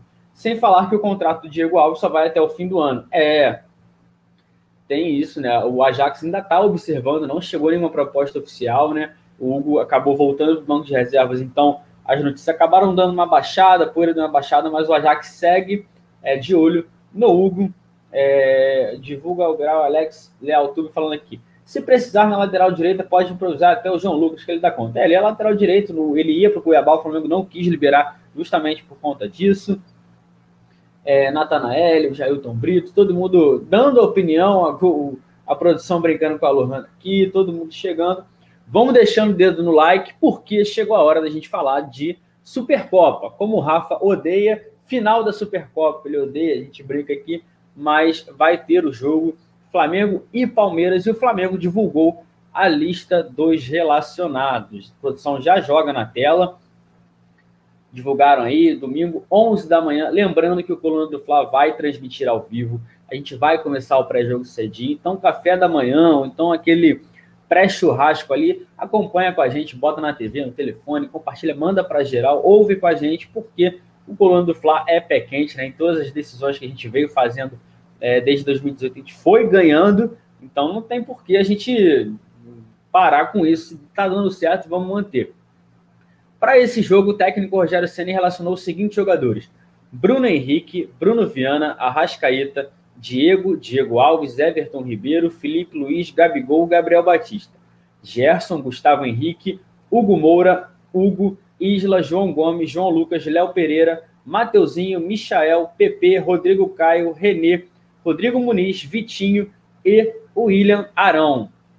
Esses são os jogadores que o técnico Rogério Ceni tem à disposição para o jogo contra o Palmeiras pela Supercopa. Né? A ausência fica por conta do Thiago Maia, que segue se recuperando daquela lesão que ele teve até que operar o joelho, e também do Pedro. A gente vivia muito essa expectativa de saber se o Pedro ia jogar ou não. Na noite de ontem, o atacante já sabia que não iria viajar, que tinha sido cortado. É, é uma ausência importante, mas vai estar em Brasília, acompanhou o grupo, só não vai ficar à disposição para entrar em campo. Lembrando, o Flamengo é o atual campeão da Supercopa né, do Brasil. A gente ganhou no passado em cima do Atlético Paranaense, justamente no Mané Garrincha, né, na época, na ocasião, estádio lotado, que a gente mais sente falta do apoio da torcida do Flamengo é, para os jogadores, né, em ocasiões assim, e destacando também o retorno do Mateuzinho. O Rodrigo Caio voltou a ser relacionado mais uma vez, ele que fez a estreia na temporada contra o Madureira, na goleada por 5 a 1 no Raulinho de Oliveira, e o Mateuzinho, que estava lesionado, com uma lesão na coxa lá, é, fez um tratamento intensivo, voltou e fica à disposição no banco de reservas. Então aí, Mateuzinho voltando, Flamengo com quase força máxima, tirando aí o Pedro e o Thiago Maia, mas para o lugar deles a gente tem grandes jogadores, tem o Gabigol, o próprio Rodrigo Muniz, o Diego, o Ilharão, que está jogando na defesa, mas pode jogar ali no meio campo também, o Bruno Viana, que é uma opção para o é, ataque. E vamos falar agora ainda sobre a situação da Supercopa do Brasil, sobre o Luiz Adriano. produção joga na tela que Luiz Adriano foi assunto essa semana. Ele saiu de casa, estava infectado com Covid, atropelou um, um pedestre em São Paulo e foi o centro das atenções no Palmeiras. Por isso, a gente ficou acompanhando. Pô, mas o cara com Covid saiu, não sei o quê. A CBF liberou o, o Luiz Adriano para conseguir, para viajar para Brasília, para conseguir apoiar o, o, Palmeiras contra o Flamengo, mas aí é, ele só poderia viajar no domingo para bater o tempo de, de isolamento no domingo após meia-noite, o jogo 11 da manhã. Aí o Palmeiras manteve a cautela. O Palmeiras que está disputando também a final da Recopa Sul-Americana, ganhou do Defensa e Justiça o jogo de ida por 2 a 1 e o, o, o técnico Abel Ferreira decidiu por deixar o Luiz Adriano descansando naquela mesma situação que a gente analisa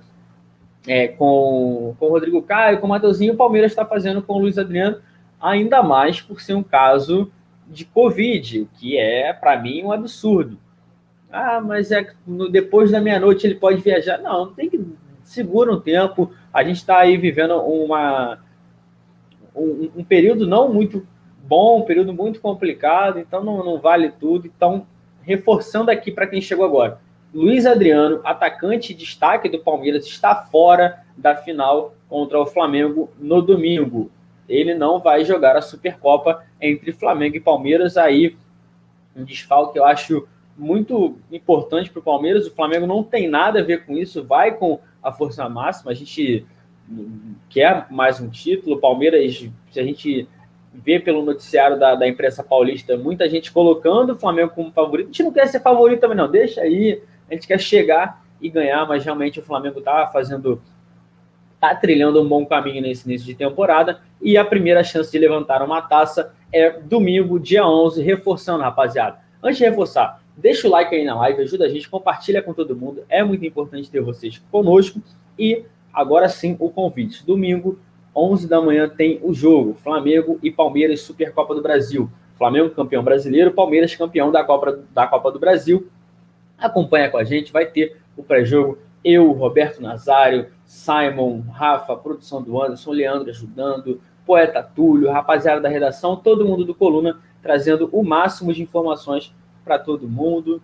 Mas vou dar uma lida aqui sobre a opinião da galera dessa situação do Luiz Adriano. A Isadora Trindade falando assim: para mim, a quarentena do jogador deveria ser de 14 dias, não só 10, até porque quando a gente precisa ficar de quarentena, recomendam os 14 dias para não transmitir. Realmente.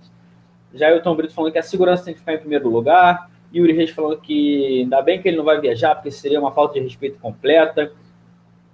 É, Henrique falando aqui, o Palmeiras comunicou que o Luiz Adriano não vai viajar, é, ele tá, tá fora, a gente acabou de falar isso.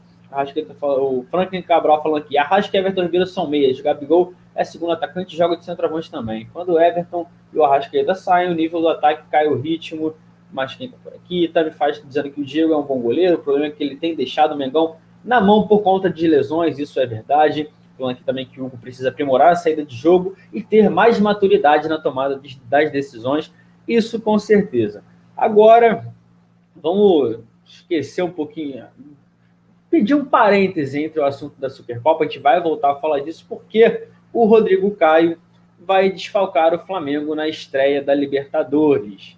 A estreia do Flamengo vai ser dia 21 de abril, anota na agenda aí já, dia 21 de abril, na Argentina, contra o Vélez. E por conta da expulsão dele no jogo das oitavas, nesse jogo aí que a produção está colocando na tela, o Rodrigo Caio não poderá estar em campo no fim do mês lá na Argentina, em Buenos Aires, contra o Vélez. Ele vai cumprir suspensão, né? Por conta, ele acabou. Ele foi expulso no lance da falta que originou o, o gol do, do Racing, a gente acabou sendo eliminado nas oitavas mas é de fato a gente não vai poder contar com o nosso principal zagueiro para o jogo de estreia e por isso é, entre esse jogo vai ter clássico pelo Campeonato Carioca contra o Vasco. O técnico Rogério Ceni pode fazer alguns ajustes se ele vai com o Bruno Viana e o William Arão, se de repente ele acha melhor jogar Gustavo Henrique, Bruno Viana, Gustavo Henrique e William Arão, ou seja, ele vai ter que quebrar a cabeça já para esse primeiro jogo por conta dessa expulsão. Então só reforçando para a galera que de repente chega perto do jogo e por que, que o Rodrigo Caio não está relacionado? Não sei que. Não, é porque ele acabou sendo expulso e o regulamento da Comebol Libertadores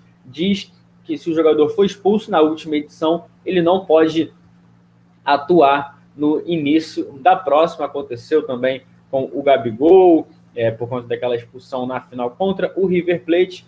É, não sei se chega a preocupar, mas é um jogo, uma estreia de Libertadores importante, né? O Flamengo que estreia fora de casa e encerra a fase de grupos em casa. Mas eu acho que é, o Flamengo está muito maduro. O elenco aprendeu, tão, além do título, o Flamengo aprendeu com a eliminação, né?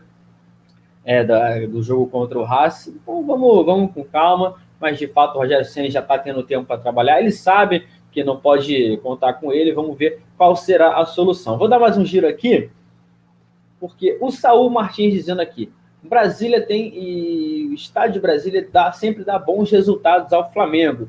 A Josiane Resistência mandando o emojizinho do morcego, assim como a Lohana Pires. Eu já fico, já fico querendo rir, mas vou, vou ficar. É, o Alex Leal falando aqui. 4 a 1 para o Flamengo. Gabigol, Arrascaeta, Bruno Henrique e Vitinho no segundo tempo. Gostei, gostei do palpite. Eu acho que eu vou, vou te acompanhar. Rapaziada do chat também, manda o palpite aí que antes do, do fim do notícias eu vou ler, vou trazer o palpite de todo mundo, vou dar o meu palpite, mas enquanto isso, vamos falar sobre o patrocínio da Amazon, que foi divulgado hoje. O Flamengo fechou o patrocínio pontual com a Amazon Prime, né, para a Supercopa do Brasil. Um patrocínio onde todo mundo já estava esperando um pouquinho antes, né, de tempos anteriores, por conta desde antes do BRB assumir, teve um burburinho internamente que, ah, de repente a Amazon aí vazou, a torcida pegou isso e fez uma campanha muito grande para a Amazon fechar com, com o Flamengo. A Amazon Prime, que é uma empresa que vem crescendo muito no, no Brasil, né? Tem serviços de vídeo, serviços de, de livros, é, tem o Amazon Music, um monte de, de vantagens para quem está por dentro. Tem é, tipo um Netflix também. E por isso vem crescendo muito e a torcida do Flamengo viu com bons olhos essa parceria. Por enquanto, é um patrocínio pontual para o jogo contra o Palmeiras, Flamengo e Palmeiras, lembrando e reforçando. Supercopa do Brasil, estádio Mané Garrincha, 11 da manhã, Flamengo lutando pelo bicampeonato. A informação foi divulgada pelo All Sport, a gente conseguiu confirmar, mas o valor ainda não foi divulgado. Não é a primeira parceria entre a Amazon e o Flamengo. Na ocasião, ainda no ano passado, eles fizeram uma, uma divulgação da temporada de The Boys, que é uma série, uma série muito famosa deles, e usaram o Everton Ribeiro e também o Diego Ribas. Por isso, é, ah, lembrando, reforçando rapidamente, essa logo aqui, Prime Video, vai estar escrito Amazon em cima, Prime Video, se ficar nas costas, onde era a logo da MRV, que não é mais patrocinadora do Flamengo. Aí, a produção do Leandro é, é monstra. É ali como é que fica o patrocínio da Amazon na camisa, já mostrando a camisa que vai ser utilizada pelo Gabigol, que agora é só Gabi, e valores não foram destacados, mas assim, o presidente Rodolfo Landim já deu uma declaração dizendo que pode ser uma parceria que, este, que está começando aos poucos, pode se tornar uma grande parceira do Flamengo, uma final aí, já que no momento onde o Flamengo não está conseguindo é, captar mais patrocinadores do que esperava, apesar de ter fechado a mostra, como a gente trouxe há pouco tempo aqui, a gente está tá bem e vai jogar uma decisão com patrocínio importante e a Amazon com certeza vai ver a repercussão toda que vai dar nas redes sociais, que vai gerar por conta do Flamengo. Em caso de título, cinco vezes mais. Então, é um, teste que pode vir é, a ser uma grande parceria para o Flamengo no futuro. Então, a produção vai deixando. Pedir para ela deixar na tela para a rapaziada que vai chegando aí é, acompanhar com a gente como vai ser o uniforme. O Flamengo vai jogar com o seu uniforme rubro-negro, o Palmeiras vai jogar de verde e é aquilo, né? A gente, eu estou ansioso particularmente. Amanhã a gente vai fazer o resenha pré-jogo aqui tem convidado especial para o resenha pré-jogo. Eu não vou divulgar, não vou dar spoiler ainda, mas é convidado assim importantíssimo, com nome marcado na história do Flamengo, é o que eu posso falar. Senão, mais do que isso, é spoiler. Eu não gosto de spoiler, porque quando eu vou ver The Boys, alguma coisa lá na Amazon, também não gosto de que, que fiquem me falando. Então, é por isso que eu reforço. Se inscreve no canal, ativa o sininho, manda para todo mundo e amanhã sete e meia, começa o resenha pré-jogo da decisão entre Flamengo e Palmeiras. Aí fica por vocês. Eu, se fosse vocês, não perderia, por isso o sininho está aqui, tudo já pronto para quando começar o resenha a gente ser notificado. E vou dar aqui mais um, um giro no chat. James Léo Borges. Torço para que o Flamengo feche um patrocínio definitivo com a Amazon. Sou cliente da empresa, compro o livro constantemente por causa do Prime consegue frete grátis nas compras, seria excelente. Eu também sou cliente da Amazon, tenho o, o Amazon Prime, que eu gosto de ver algumas séries, tem a série do Tottenham se alguém quiser ver depois, é muito boa. Eu tenho, ah, não vou falar o nome, senão vai começar a gritar aqui. Aquele robozinho também deles, que é, para quem gosta, vale a pena, que manda desligar a luz, faz não sei o quê. Lohana Pires, Franklin Cabral falando que vai ser 2 a 0 com gols de Arrascaeta e Gabigol. Pedro Torres, BSB, 3 a 0 Mengão. Bom, Isadora Trindade falando que acho que esse patrocínio inicial é um tipo de teste, isso com certeza o Landim falou isso. Lohana falando que agora vai ter que pagar um mês de Prime. Não, eu tenho já, então é, vale a pena. Tô, não sei se eu estou ajudando o Mengão, mas estou ajudando eles, porque o Flamengo vai ajudar muito mais o, o a Amazon, não que a gente fala. É, e todo mundo vai chegando aqui, rapaziada. A gente está chegando ao fim do Notícias. Esse foi o resumo. A gente teve o resenha, o debate alto nível, Paulinho e Simon. Teve o resumão de tudo que aconteceu e o reforço pedido. Amanhã, 7h30, tem o resenha pré-jogo. Domingo, 11 da manhã, final. Final, Palmeiras e Flamengo. Flamengo e Palmeiras. Supercopa do Brasil, Flamengo buscando o bicampeonato. Então ativa o sininho, acompanhe com a gente nas redes sociais, só jogar lá Coluna do Fla e no nosso site também, colunadofla.com. Vocês não perdem nada sobre o Flamengo. É isso, até a próxima e tamo junto.